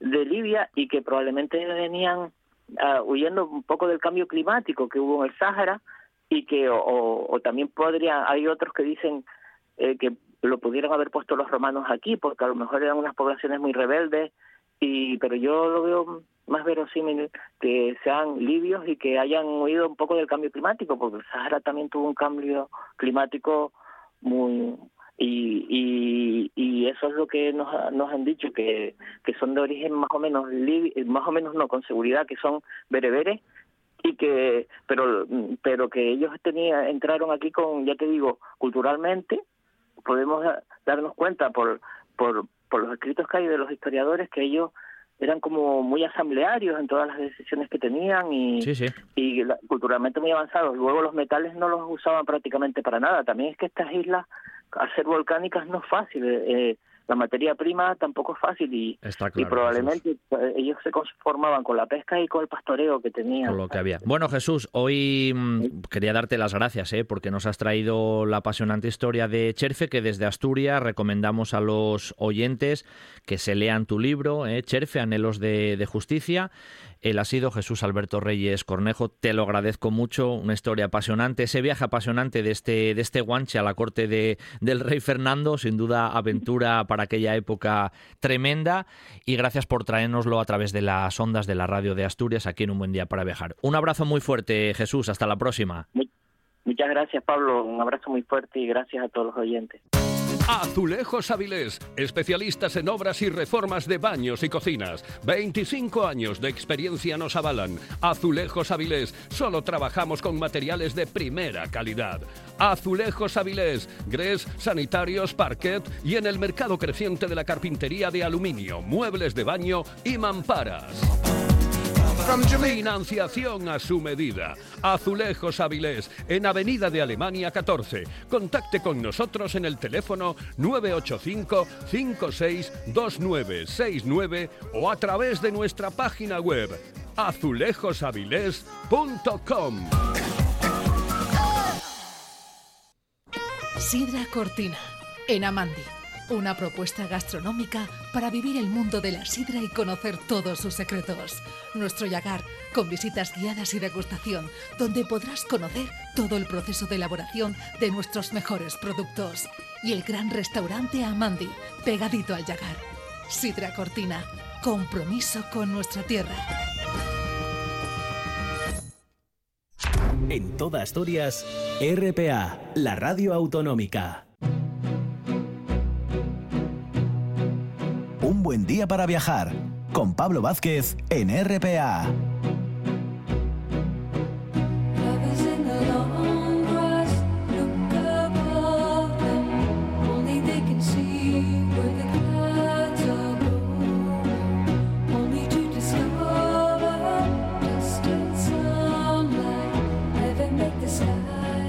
Tras ese espectacular viaje que nos traía ahora Cherfe, ese guanche ¿no? en territorio canario y ese paso a, la península en grandes viajeros de, la historia, vamos a, vamos a tener el lujo de contar de nuevo en un buen día para viajar con, con Benigno Varillas. Él es asturiano, es de, de Tudela, de Tudela Beguín, pero bueno, es periodista, Has trabajado en el país, en el mundo, en radio, televisión española. Es muy conocido sobre todo por esos proyectos de conservación, de desarrollo, aspectos de cuestión ecologista.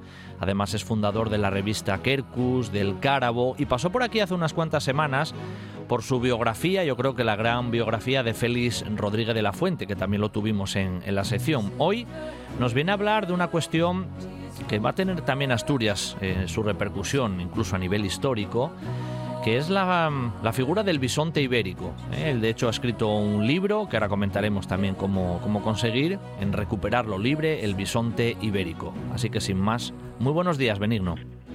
Hola, buenos días.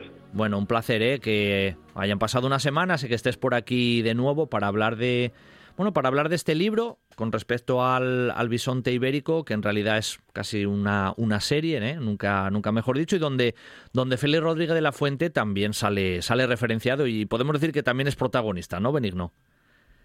Bueno, es que estos libritos son una ampliación de la biografía, ya que en un solo tomo hubiera sido demasiado eh, volumen y así se leen mejor, ¿no? Entonces lo saco en 12 tomos Mm, por temas, ¿no? Por grandes temas. Y el bisonte es uno de ellos. Sí. Félix fue un pionero en este asunto y es más, toda su vida profesional la suscitó la cueva de Altamira, ¿no? La contemplación de los bisontes que hay allí en el techo de Altamira. De, de hecho, mm, esa observación, ¿no? Como que ya le mm, casi un poco le, marcó, ¿no? Le dejó una, una, huella en su, en su corazón y en su, en su investigación. Siempre quiso viajar a, de hecho eso sale muy referenciado también en tu libro, eh, ese viaje a Canadá, al río Nahani, eh, esa cuestión está como muy, muy marcada en la propia figura de Félix. Bueno, es que él en el año 46, me parece, de estos bisontes con 20 años o una cosa así, y empieza a pensar quién pudo haber pintado eso, porque claro, eh, cualquier persona sensible se da cuenta de la gran capacidad de abstracción y de todo que tiene poder pintar en esas condiciones esas figuras, ¿no?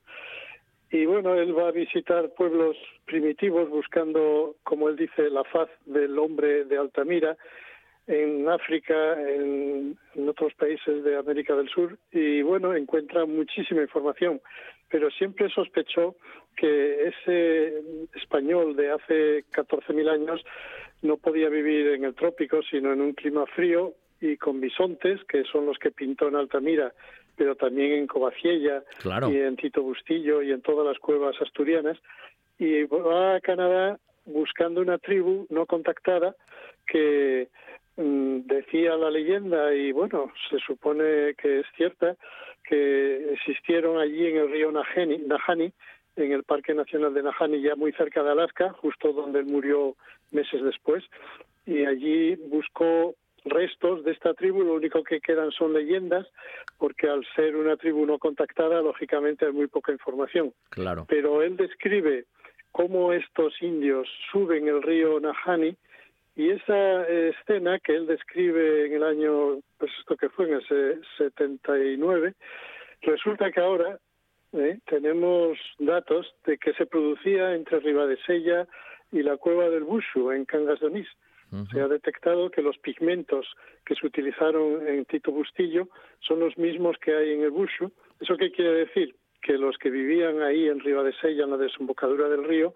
subían cuando se helaba el Sella río arriba para acceder a los cazaderos de Covadonga y por ahí, ¿no? Claro, claro, claro. Y esa historia él la describe con los indios Najeri pero vamos, pensando siempre, como decimos, en el hombre de Altamira, en el español del magdaleniense, ¿no? De hace 14.000 años. Claro, que quería buscar lo que, lo que él creía que eran las condiciones prácticamente climatológicas de vida en este norte peninsular, en lo que era la zona canadiense, ¿no? O sea, casi un salto, un salto temporal, pero que el tiempo se había paralizado ahí un poco en esas condiciones, en la zona de Canadá. Un viaje precioso en el tiempo, ¿no? Él de las condiciones climáticas de hace 14.000 años, que estábamos todavía en la época glaciar, y evidentemente tiene que ser un país como es eh, Canadá, que se pasa seis meses, bueno, que digo seis, ocho meses al año prácticamente con nieve y con frío, ¿no? Y luego hay un verano fuerte que pega el calor, pero el resto del año hasta los ríos se hielan, ¿no? Entonces él tenía claro que tenía que ir allí para intentar, como digo, interpretar quién había hecho estas pinturas por unos temas filosóficos y prácticos, ¿no? De técnica de comunicación que él aplicó, que era la palabra no escrita, que son prolijos ahora de ponernos a entrar en ellos, pero lo menciono porque eso quiere decir que no era baladí, que no era un tema de simplemente curiosidad, sino que era una aplicación de recuperar capacidades perdidas del ser humano. ¿no? Claro, claro. Em, por cierto, Félix en ese sentido em, como que reivindicaba, podemos decirlo así, Benigno, la época paleolítica, ¿no? Esa relación casi del ser humano con la naturaleza, que luego en el neolítico, incluso tú lo llegas a, también a, mencionar, eh, se transforma bastante radicalmente y hay cierta perversión en ese sentido del trato con la naturaleza, ¿no? Bueno, efectivamente, el hombre cuando domestica eh, las plantas y luego los animales y luego a sí mismo, ¿no? Porque se hace sedentario y, empieza a vivir en ciudades. Eh, estoy hablando de las ciudades de hace 5.000 años, ¿no? Que es como empezó la sociedad actual. Pues esa persona mm, sufre unos, unas transformaciones brutales. Primero por la dieta, que empezamos a beber leche, a comer grano de harina, cosa que nunca había hecho la especie humana en 300.000 años. Además había probado la leche, ¿no? Excepto cuando mamaba la teta, pero de mayor no. Y de hecho hay mucha gente todavía con problemas de asimilar la lactosa o el gluten, ¿no? O sea, eso quiere decir que el ser humano no está preparado bueno, ahora sí, porque nos hemos adaptado, pero el, el, paleolítico no lo estaba, ¿no? Claro. El caso es que él Mm, lo que detecta en estos seres humanos es esa integración, efectivamente, como tú dices, en el medio en el que viven, Y ese equilibrio es el que él, de forma también muy pionera, ve que es necesario alcanzar porque él intuye ya el problema del cambio climático y de las grandes transformaciones ecológicas del planeta que pueden llevar a la ruina a esta civilización. Hmm. Eh, y de hecho estamos en una crisis económica brutal, fruto de este tema, ¿no? Las grandes migraciones que van invadiendo las zonas con agua y todos estos problemas que a veces nosotros creemos que es algo que surge de repente, es fruto de una actividad que no solo es humana, también es del planeta. El planeta tiene ciclos de frío y ciclos de calor, ¿no? Pero el hombre lo ha acelerado y el problema principal que tenemos no es que venga ahora una época de calor o de frío, sino que no estamos capacitados para afrontarla, porque somos demasiados. En el Paleolítico la población humana era de 10 millones y si se lava a Alemania se venían para España y no pasaba nada, no había entrada ni fronteras. ¿no? Y eso permitía y le permitió a la especie humana durante 300.000 años salir adelante y migrar de unas zonas a otras. El problema de ahora es que se ha petado el planeta, a ver a dónde vas. ¿No? Porque Sin duda. la gente cierra las fronteras y no hay manera de, eh, salvo España, que acogemos a todo el que llega, pero normalmente tú te vas a cualquier otro país y te ponen muchas pegas para, entrar, ¿no? Eh, Benigno, con respecto a ese tema del arte paleolítico, ¿no? Eh, que hoy ensalzamos y valoramos en su justa medida, ya sea en Altamira, en Cantabria, o en zonas del País Vasco y, por supuesto, en, en Asturias, en la Covaciella, en Tito Bustillo, en el Pindal o, o en la Peña de Candamo, tenemos un gran reflejo de, del bisonte representadas en ellas. Creo que leyendo además tu libro hablas de un 21% del arte rupestre tiene la representación del, del bisonte. Y hoy ensalzamos, como te digo, eso, pero tal vez no nos preguntamos por qué en aquellos momentos había tanto bisonte y luego lo hemos dejado desaparecer o por qué desapareció? Esa es un poco la pregunta, va por ese lado. Justamente el libro se centra en esa pregunta, ¿no? Porque ahora mismo el Ministerio de Transición Ecológica no reconoce a este animal como parte de la fauna ibérica cuando está pintado en la Covaciella y en todas las cuevas del norte de España de forma profusa. Dicen los científicos que era otra especie, es cierto, pero también lo era el ser humano o lo era el oso, el oso de las cavernas, y sin embargo evolucionó al modificarse el clima a las especies actuales. ¿Por qué el oso que había, digo, perdón, el bisonte que había en el norte de España no evolucionó a la forma actual que se adaptó en toda Europa al nuevo clima, ¿no? Incluido Francia. Es absurdo que un animal eh, se sepa que estaba en, la Navarra francesa y no vaya a estar en la Navarra española, porque no hay ningún impedimento físico hace 10.000 años que le impidiera cruzar el terreno. Y es más, donde estaría más a gusto era en Iberia, que tenía los mejores pastos y el mejor clima, y de hecho aquí se desarrolló la cultura del uro y del tarpán, que este es un tema muy interesante porque al bisonte se le confundió con las vacas históricamente, o sea, los romanos ya le confundían y después en la Edad Media, incluso cuando los españoles ven los primeros bisontes en Estados Unidos, eh, cabeza de vaca dice, y valga la redundancia porque era su apellido, ¿no? Dice, son vacas, eh, como las nuestras de España, estas de monte. Bueno, pues eh, quedó el nombre de vaca, no sé qué, la vaca fíbola, muchos nombres siempre como vaca, pero no es hasta el siglo XIX, XVIII que se le da el nombre de bisonte, ¿no? Claro, claro. Entonces, bueno, yo pienso que el que no se le reconozca es simplemente por una cosa absurda de que se puso como cláusula que si no aparece un fósil de una especie no se la puede reconocer, pero claro, mm, tenemos mm, muchos casos de especies que ha aparecido a lo mejor cuatro fósiles, cinco fósiles, ¿no? El bisonte, por desgracia, no se encontró ninguno, pero tal vez porque la mayoría de ellos estén enterrados y no los hayamos descubierto. eso, sin duda, sin duda. Por cierto, hablando de temas de, extinción, eh, hay una parte en el libro que me parece impresionante simplemente por los datos, en lo que fue el siglo XIX en, la zona americana, de las cifras que había de bisonte de 30 millones a tener en una, apenas 70 años después o 60 años después cifras de, de, 300, o sea, unas cifras casi ridículas. Hubo una extinción masiva del bisonte en esas zonas de, Norteamérica. ¿Por qué ocurrió eso, Benigno?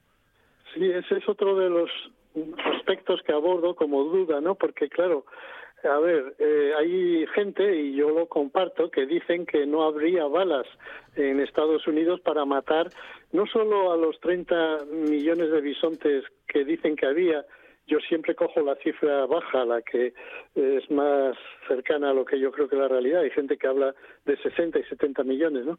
Bien, es verdad que es posible que hablemos de esa cifra, como digo, porque 30 millones de bisontes producen todos los años un mínimo de 15 millones de crías. O sea que durante 50 años vete multiplicando y verás que los norteamericanos tuvieron que haber matado entre los que había y los que nacían, pues yo qué sé, cientos de millones y, y, eso es algo mm, que es muy difícil hacer a balazos, ¿no? Pero ahí, en el momento que estamos viviendo con la pandemia, tenemos muy claro que un virus puede en un momento dado afectar a una población y acabar con ella o dejarla muy reducida. Es posible que las vacas y los animales domésticos que llevamos los europeos a, Estados Unidos y al norte de América eh, infectaran a estos animales y murieran también, no solo a balazos, que también se les persiguió de una forma criminal, sino por enfermedades. De hecho, esta zona donde va Félix a explorar, allí desaparecieron mucho antes de que llegara el hombre blanco. ¿Qué quiere decir? Que quien llegó primero fue el virus que los hombres blancos y su ganado, en este caso, transmitieron a los bisontes. A los indios les transmitíamos la viruela y muchas otras enfermedades contagiosas de este tipo y también se acabó con ellos. Había cinco millones de indios y cuando acaba el siglo XIX, a principios del XX, quedaban 300.000. O sea que habíamos también masacrado a los cazadores recolectores del bisonte. Eh, Benigno, en tu libro hay unas partes que son apasionantes, pero que hoy no vamos a tener tiempo a verlas todas, que son las figuras de Alberto I de Mónaco y su relación con el mundo del bisonte, o del famoso Ted Turner, ¿no? el, el refundador de la CNN, o el que fue marido de, de Jane Fonda. Pero hay una parte en el libro que yo creo es la parte más, más final, donde vas recogiendo casi a modo de un diario tus esfuerzos denodados junto con otras personas que mencionas para intentar recuperar la presencia del bisonte en diferentes lugares de España, esa lucha, ese choque con la administración que, casi resulta muy cansina y que no sé de dónde sacaste o sacas todavía fuerzas para, para mantener esa, esa idea y que el bisonte vuelva, vuelva a verse ¿no? en, en nuestros bosques o en nuestros montes o en nuestros paisajes. Bueno, yo mm, no, hago más que intentar mm, hacer ver que este proceso se tiene que producir, sea conmigo sin mí, pero tarde o temprano habrá que tener grandes herbívoros en el monte porque hay procesos que están ahí, como es el abandono del mundo rural, en el cual los seres humanos podrán irse a las ciudades, que es en lo que están haciendo, pero no pueden desaparecer los grandes herbívoros, ¿no? Entonces los grandes herbívoros para estar en el monte tienen que o bien asilvestrarse, en el caso de la vaca y del caballo, o bien introducir especies con las que hemos acabado hace años, como el bisonte. Y eso suena raro, la gente no lo entiende, pero mira, eh, yo en el 2006, cuando empiezo esto, eh, pienso que quien puede velar y, trabajar en el seguimiento de estos animales que estén por el monte eh, haciendo su función ecológica, más que ganaderos, que son personas totalmente centradas en el ganado y no esto no no no es lo suyo, no no lo ven y es que además quedan muy pocos, con lo cual tampoco haríamos nada porque no tendríamos suficiente gente para cubrir toda España con personas que quieran hacer el seguimiento de los grandes herbívoros, pienso en los teletrabajadores, gente que pueda trabajar a distancia y por lo tanto se puedan ir a vivir a Caleao o a donde les dé la gana para desde allí trabajar y a la vez hacer esta labor de recuperar la fauna primigenia, ¿no? Claro. Bueno, pues en aquellos años y hasta el año pasado el bisonte, la palabra bisonte a la gente le provocaba perplejidad, pero también la palabra teletrabajo. Nadie me entendía cuando yo decía el teletrabajador podría, pero ¿esto qué es el teletrabajador? Nadie lo entendía. Ahora, por la epidemia también, todo el mundo lo entiende muy bien. ¿Qué quiere decir? Que todo tiene un momento, ¿no? Entonces, ahora lo ha tenido el teletrabajo, todo el mundo tiene claro qué es eso y que eso es además una mina de oro porque abarata costes a las empresas y permite a la gente pues tener una vida eh, de poder organizarse su horario y poder atender a los hijos, etcétera, ¿no? Claro. Y el bisonte, pues lo veremos, lo veremos cuando no haya dinero para pagar la PAC y no se pueda mantener a golpe de chequera el ganado en el monte porque no haya dinero, porque se necesite para las pensiones y para los hospitales, pues cuando ese dinero no llegue y los paisanos que ya lo pasan mal con la ayuda, imagínate si se la quita, que ya se las están reduciendo, va a haber un problema ecológico muy grande, ¿eh?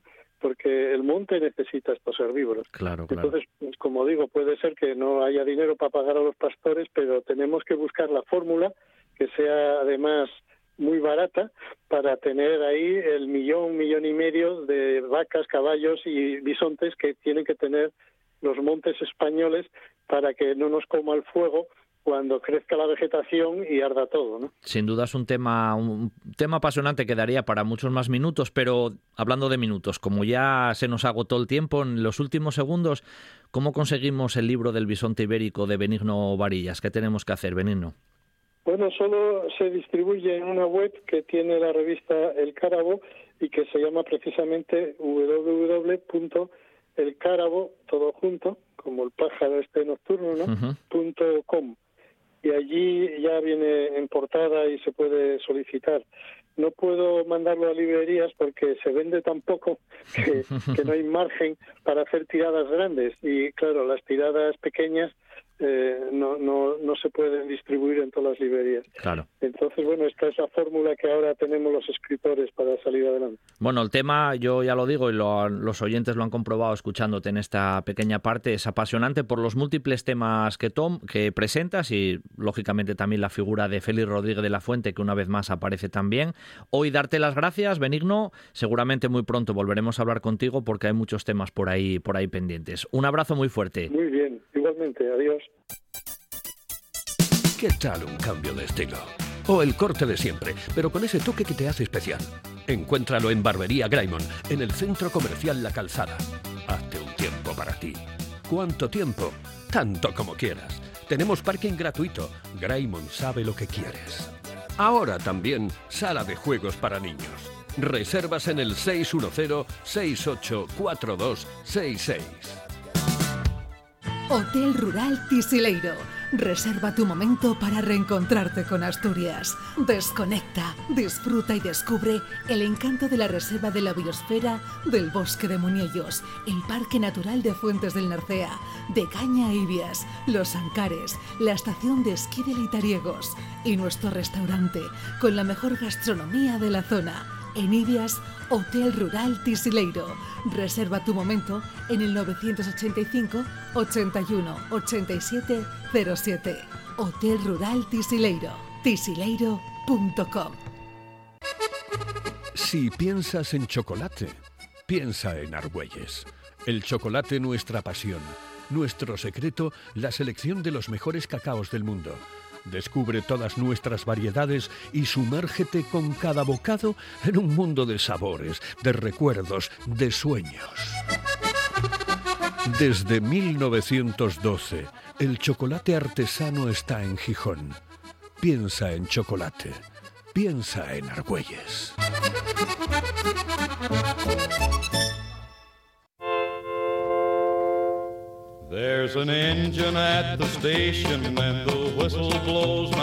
Un buen día para viajar con Pablo Vázquez. On the train my baby's gone and I'm alone to live in misery. I'm gonna call and make a reservation for me. Gonna ride a blue train. Gonna ride a blue train. Gonna ride a blue los últimos minutos de nuestro programa del domingo los vamos a dedicar, como hacemos, pues prácticamente una vez al mes o mes y medio, a subirnos a una senda, pero guiándonos por el ferrocarril. Y cuando hablamos de sendas y de ferrocarril, ya sabéis que en un buen día para viajar tenemos al mejor, que es Javier Fernández, director del Museo del Ferrocarril de Asturias en Gijón. Buenos días, Javier. Buenos días, muchas gracias. Bueno, hoy, hoy, vamos a, hoy vamos a ir, si no me equivoco, ahí Zona Mieres, Río Turbio, Fábrica de Mieres, Baltasara, bueno, nombres que, hombre, para la gente de esa zona, pues a todos ya, ya les sonará. Para los que no, a partir de hoy les va a sonar. Sí, sí, sí, vamos a hablar de una senda, un camino, como queramos decirlo, que, que recupera parte de un ferrocarril, de los muchísimos ferrocarriles que hubo en, las cuencas mineras asturianas, en este caso en la cuenca del caudal, en este caso más concreto en Mieres. El ferrocarril que todo el mundo llamaba, primero llamaba el tren de Baltasar o el ferrocarril de Baltasar y después de Polio, por lo que luego contaremos. Una línea muy urbana también, además, muy curiosa, para ser ferrocarril minero era una línea urbana también, urbana y rural, la preciosidad de línea. Se mezclaba ahí un poco todo. Bueno, como tú ya, ya conoces bien cómo, cómo va esto, Javier, pues vamos a empezar, como suele decirse, por principio, ¿no? ¿Cuándo, cuando empezó esa, cuando empezó ese recorrido como tal ferroviario? ¿Por qué? ¿Qué unía? Bueno, ¿cómo fue un poquitín los orígenes? Bueno, por, resumir mucho la historia, porque es una historia muy larga, muy larga, como mucha gente sabrá, aunque por desgracia yo creo que hay menos gente, pero bueno, en Mieres hubo una fábrica que se llamaba mm, muy apropiadamente la fábrica de Mieres, que era propiedad fue propiedad primero de unos ingleses, bueno, tuvo una historia un poco densa. Estamos hablando de la mitad del siglo XIX, a mediados del siglo XIX, y después la adquiere un, un empresario de origen eh, francés, eh, Guilou, eh, ah. Numa Guilou, que era protestante, cosa que llamaba mucho la atención en aquella época en, Sí, claro, porque como era, que como era rico no se le criticaba, si hubiera sido un protestante pobre, pero bueno, como era rico todo el mundo miraba por otro lado, ¿no? Hasta un cementerio eh, propio para los de su familia eh, se hizo y todavía se conserva. Por cierto, muy pues, interesante, Javier, el cementerio. Oye, que ya que está ahí, lo tenemos ahí pegadito a la carretera y es muy, muy curioso. Muy curioso, sí, el cementerio protestante, de, precisamente, bueno, como era como él era el dueño, pues podía un poco hacer lo que le daba la gana. Exacto. Entonces, bueno, el, fábrica de Mieres mm, eh, se instaló en Mieres precisamente porque tenía allí eh, lo más importante para una industria siderúrgica, que era el carbón. El carbón lo tenía literalmente a pie de fábrica. Las primeras minas que abastecen a la fábrica, que como todo el mundo sabe, bueno, casi todo el mundo, como decía antes, estaba en lo que es el actual polígono de la fábrica de Mieres, a la salida de Mieres, dirección norte. Eh, pues en esa fábrica, mm, pegada al río, justo cruzando el río, ya tenían las primeras minas, la mina del Macho, y después explotaron minas en las cercanías. Pero bueno, poco a poco, pues evidentemente aquellas primeras minas se fueron agotando, la fábrica fue creciendo, cada vez tenía más necesidad de combustible y de carbón, también vendía el carbón para afuera, también hacían otras cosas con el carbón, que no era solo productos siderúrgicos, sino que bueno, incluso llegaron a hacer con el tiempo, más adelante, pues una fábrica de subproductos, había naftalina, por ejemplo, y cosas así. Hmm. Bueno, y para aprovechar todo eso, Fábrica de Mieres, además de las minas inmediatas a la fábrica, empezó a, a quedarse, digámoslo así, con minas un poco más alejadas y para comunicar esas minas con la fábrica, pues hicieron lo único que se podía hacer, que era hacer ferrocarriles. claro. El señor Guilú había comprado plan chollo el ferrocarril de Trubia Quirós, que era un ferrocarril que iba de Trubia Quirós, lo había comprado una sociedad francesa que había entrado en quiebra, y en aquel ferrocarril, que era de un ancho de vía de 75 centímetros, había una serie de locomotoras, el ancho de vía le gustó, y les gustó a los técnicos de fábrica de Mieres, y entonces decidieron implantarlo en esas nuevas líneas que tenían que hacer, que eran dos líneas. Mm, que salían de la fábrica, iban en dirección sur, una a la mina Mariana, que está más o menos donde queda el Pozo Barrio, un poco a la izquierda, o sea, al sur de Mieres, y otra a la mina Baltasara, que era una mina que estaba en, a la mitad del Valle de San Juan, el valle que comunica, uno de los dos valles que comunica Mieres con Langreo, el Valle de San Tirso y el de San Juan. Bueno, pues el de San Juan, eh, ahí tenían unas, unas instalaciones mineras de Baltasara y entonces hicieron un ferrocarril que salía eh, con una línea única y al llegar a, Mieres, al centro de Mieres prácticamente, se bifurcaba, una línea seguía dirección sur a, Mariana y la otra se internaba por el valle del río San Juan hasta Baltasara, que es de la que estamos nosotros hablando. Estamos hablando de hacia 1890 más o menos cuando se hace este ferrocarril. Sí, ahí se formaba casi como una Y, ¿no? Según, como, según comentabas. Sí, una Y, sí, una cosa muy parecida. Salía de fábrica de Mieres y después al llegar a Mieres, a lo que es ahora el casco urbano de Mieres, entonces era no era tan casco urbano porque Mieres hay que pensar que Mieres se desarrolló en la Vega, en la Vega del Río. Claro. Eh, pero en aquella época la Vega del Río era río. Como dice el dicho, ya, muy conocido, todo lo de Mieres mío si no me lo lleva el río, porque el río en, su zona central, su zona más ancha de Mieres tenía un kilómetro de anchura. Eran vegas, normalmente el río no llevaba mucha agua, pero cuando se le hinchaban las narices, como se decía por allí, pues se cubría de monte a monte. Entonces Mieres iba, bordeaba la, montaña en la carretera y este ferrocarril se, se tira en medio de la vega.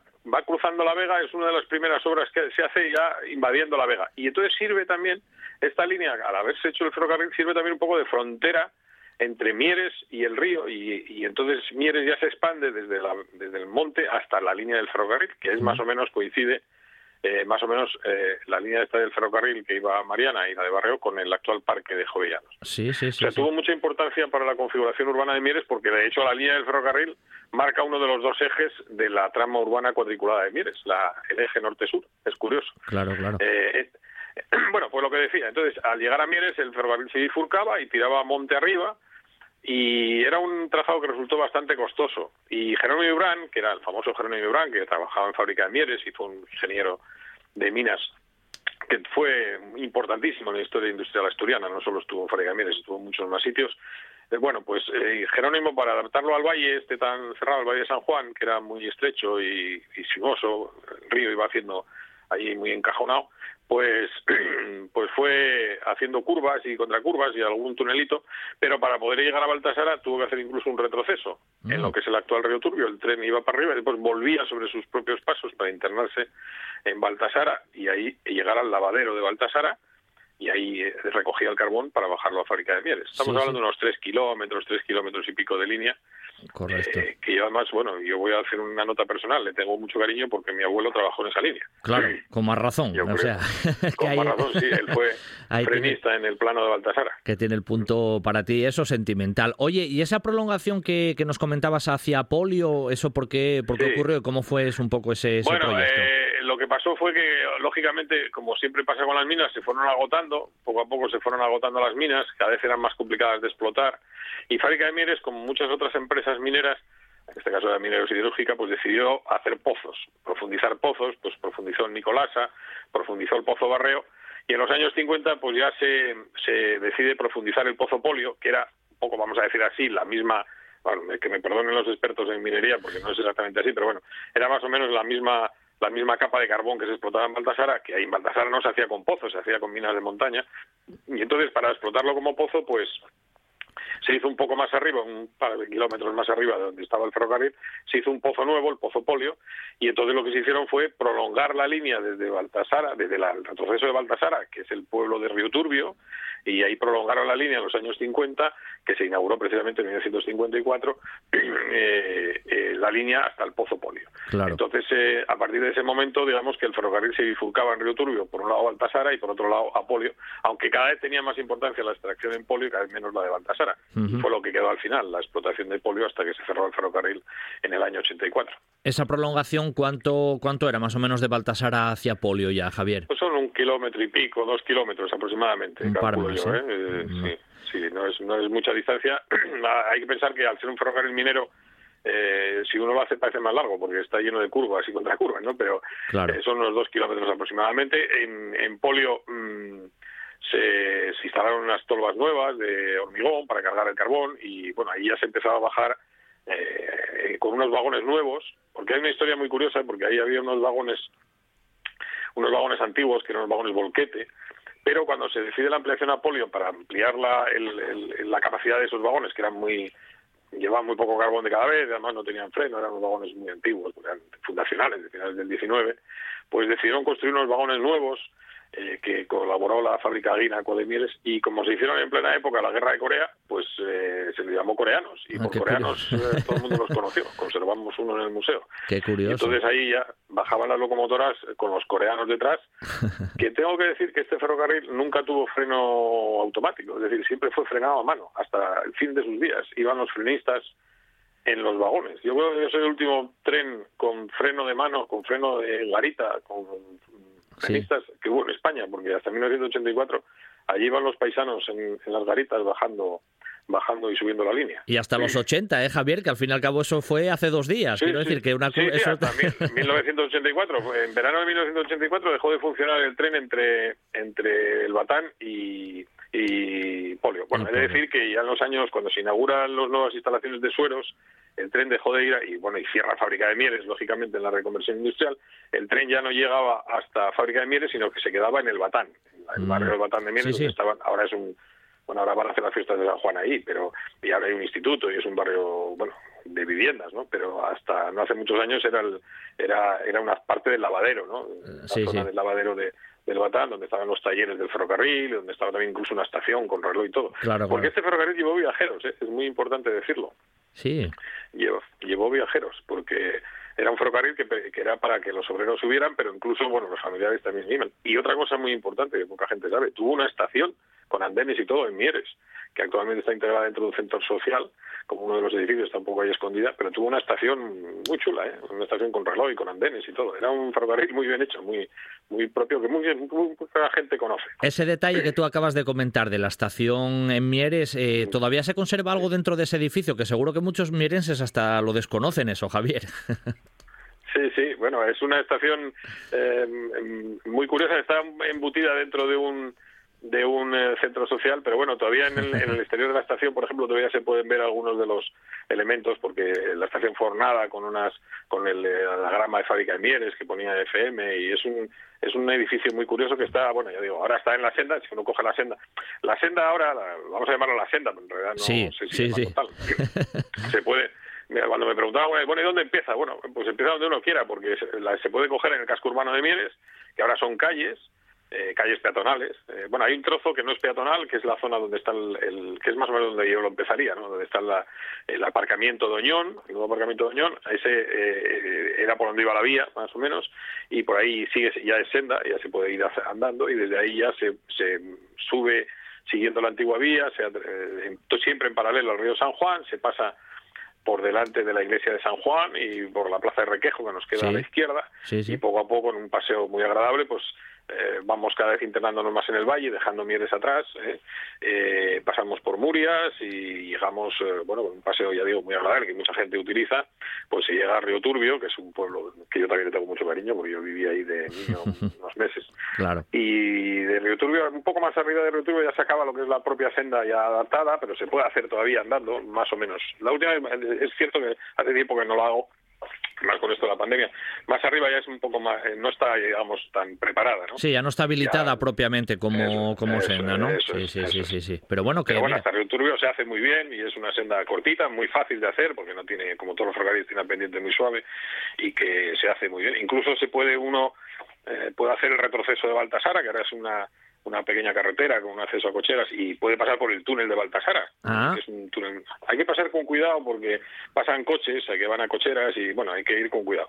Pero es un túnel eh, ahora está elevado, es decir, se elevó el suelo para que los coches pasen más fácil, pero se puede pasar por dentro, es muy interesante de, Sí, sí, de sí, cruzar. Y Eh. llegaría uno a lo que era la explanada del lavadero. sí, que ahora, bueno, pues recordando cuando se suele hacer, ¿no? La parte de la senda, la parte natural, pero recordar siempre que, que eso surgió natural, claro. por el tema industrial y el tema ferroviario y en este caso también como Claro. transporte de, de viajeros. Javier, nombraste los coreanos, que me llamó la atención también. ¿Tenéis, al-. ¿tenéis alguna, alguna locomotora que funcionaba en ese tramo? ¿Está también en el museo?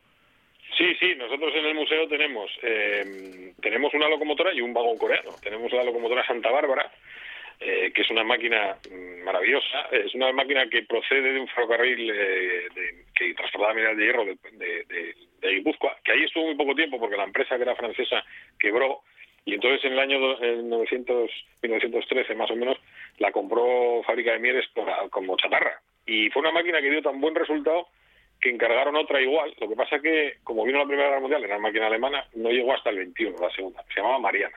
Y esta primera, que se llamaba Santa Bárbara, que era un nombre que ya traía del País Vasco, pero como era la patrona de los mineros también aquí, pues se le- no- nadie se atrevió a quitárselo. ¿no? Además, debe dar mala, mala suerte. Claro, seguro, seguro, a. Santa Bárbara.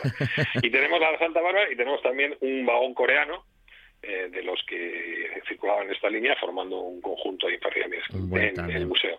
Que Bueno. precisamente en estos días estamos eh, dándole un, un lavado de cara, una rehabilitación, como lo hacemos todos los años al Sí, sí. material de colección, para que luzca Bien. lo más guapo posible de cara al verano. Bueno, de hecho, hoy para terminar contigo y decirte hasta la próxima, pues doble recomendación, visitar el Museo del Ferrocarril en Gijón y acercarse a la zona de Mieres y hacer ese, Sí. bueno, ese, ese Mieres, Baltasara, que bueno, siempre es interesante por la parte que decía de caminar, que ya es siempre guapo, y aparte recordar Sí. el pasado, el pasado industrial y, y ferroviario. Así que dobles gracias hoy, Javier. Un abrazo muy fuerte y muy pronto volvemos a hablar de otra ruta de este carácter que seguro que, que hay muchas más.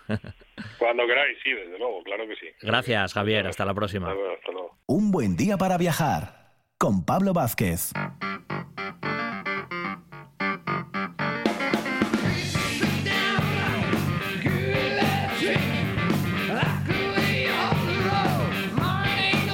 Aquí terminan estas dos apasionantes horas de viaje radiofónico en esta mañana de domingo, pero el fin de semana que viene regresamos con nuevos viajes siempre aquí en RPA en un buen día para viajar. En los mandos técnicos estuvo Juan Saiz Pendas, al micrófono Pablo Vázquez y como digo, el sábado que viene regresamos de nuevo. Ahora en RPA, Asturias por dos, un abrazo laude, ahí os quedáis. Hasta el próximo fin de semana.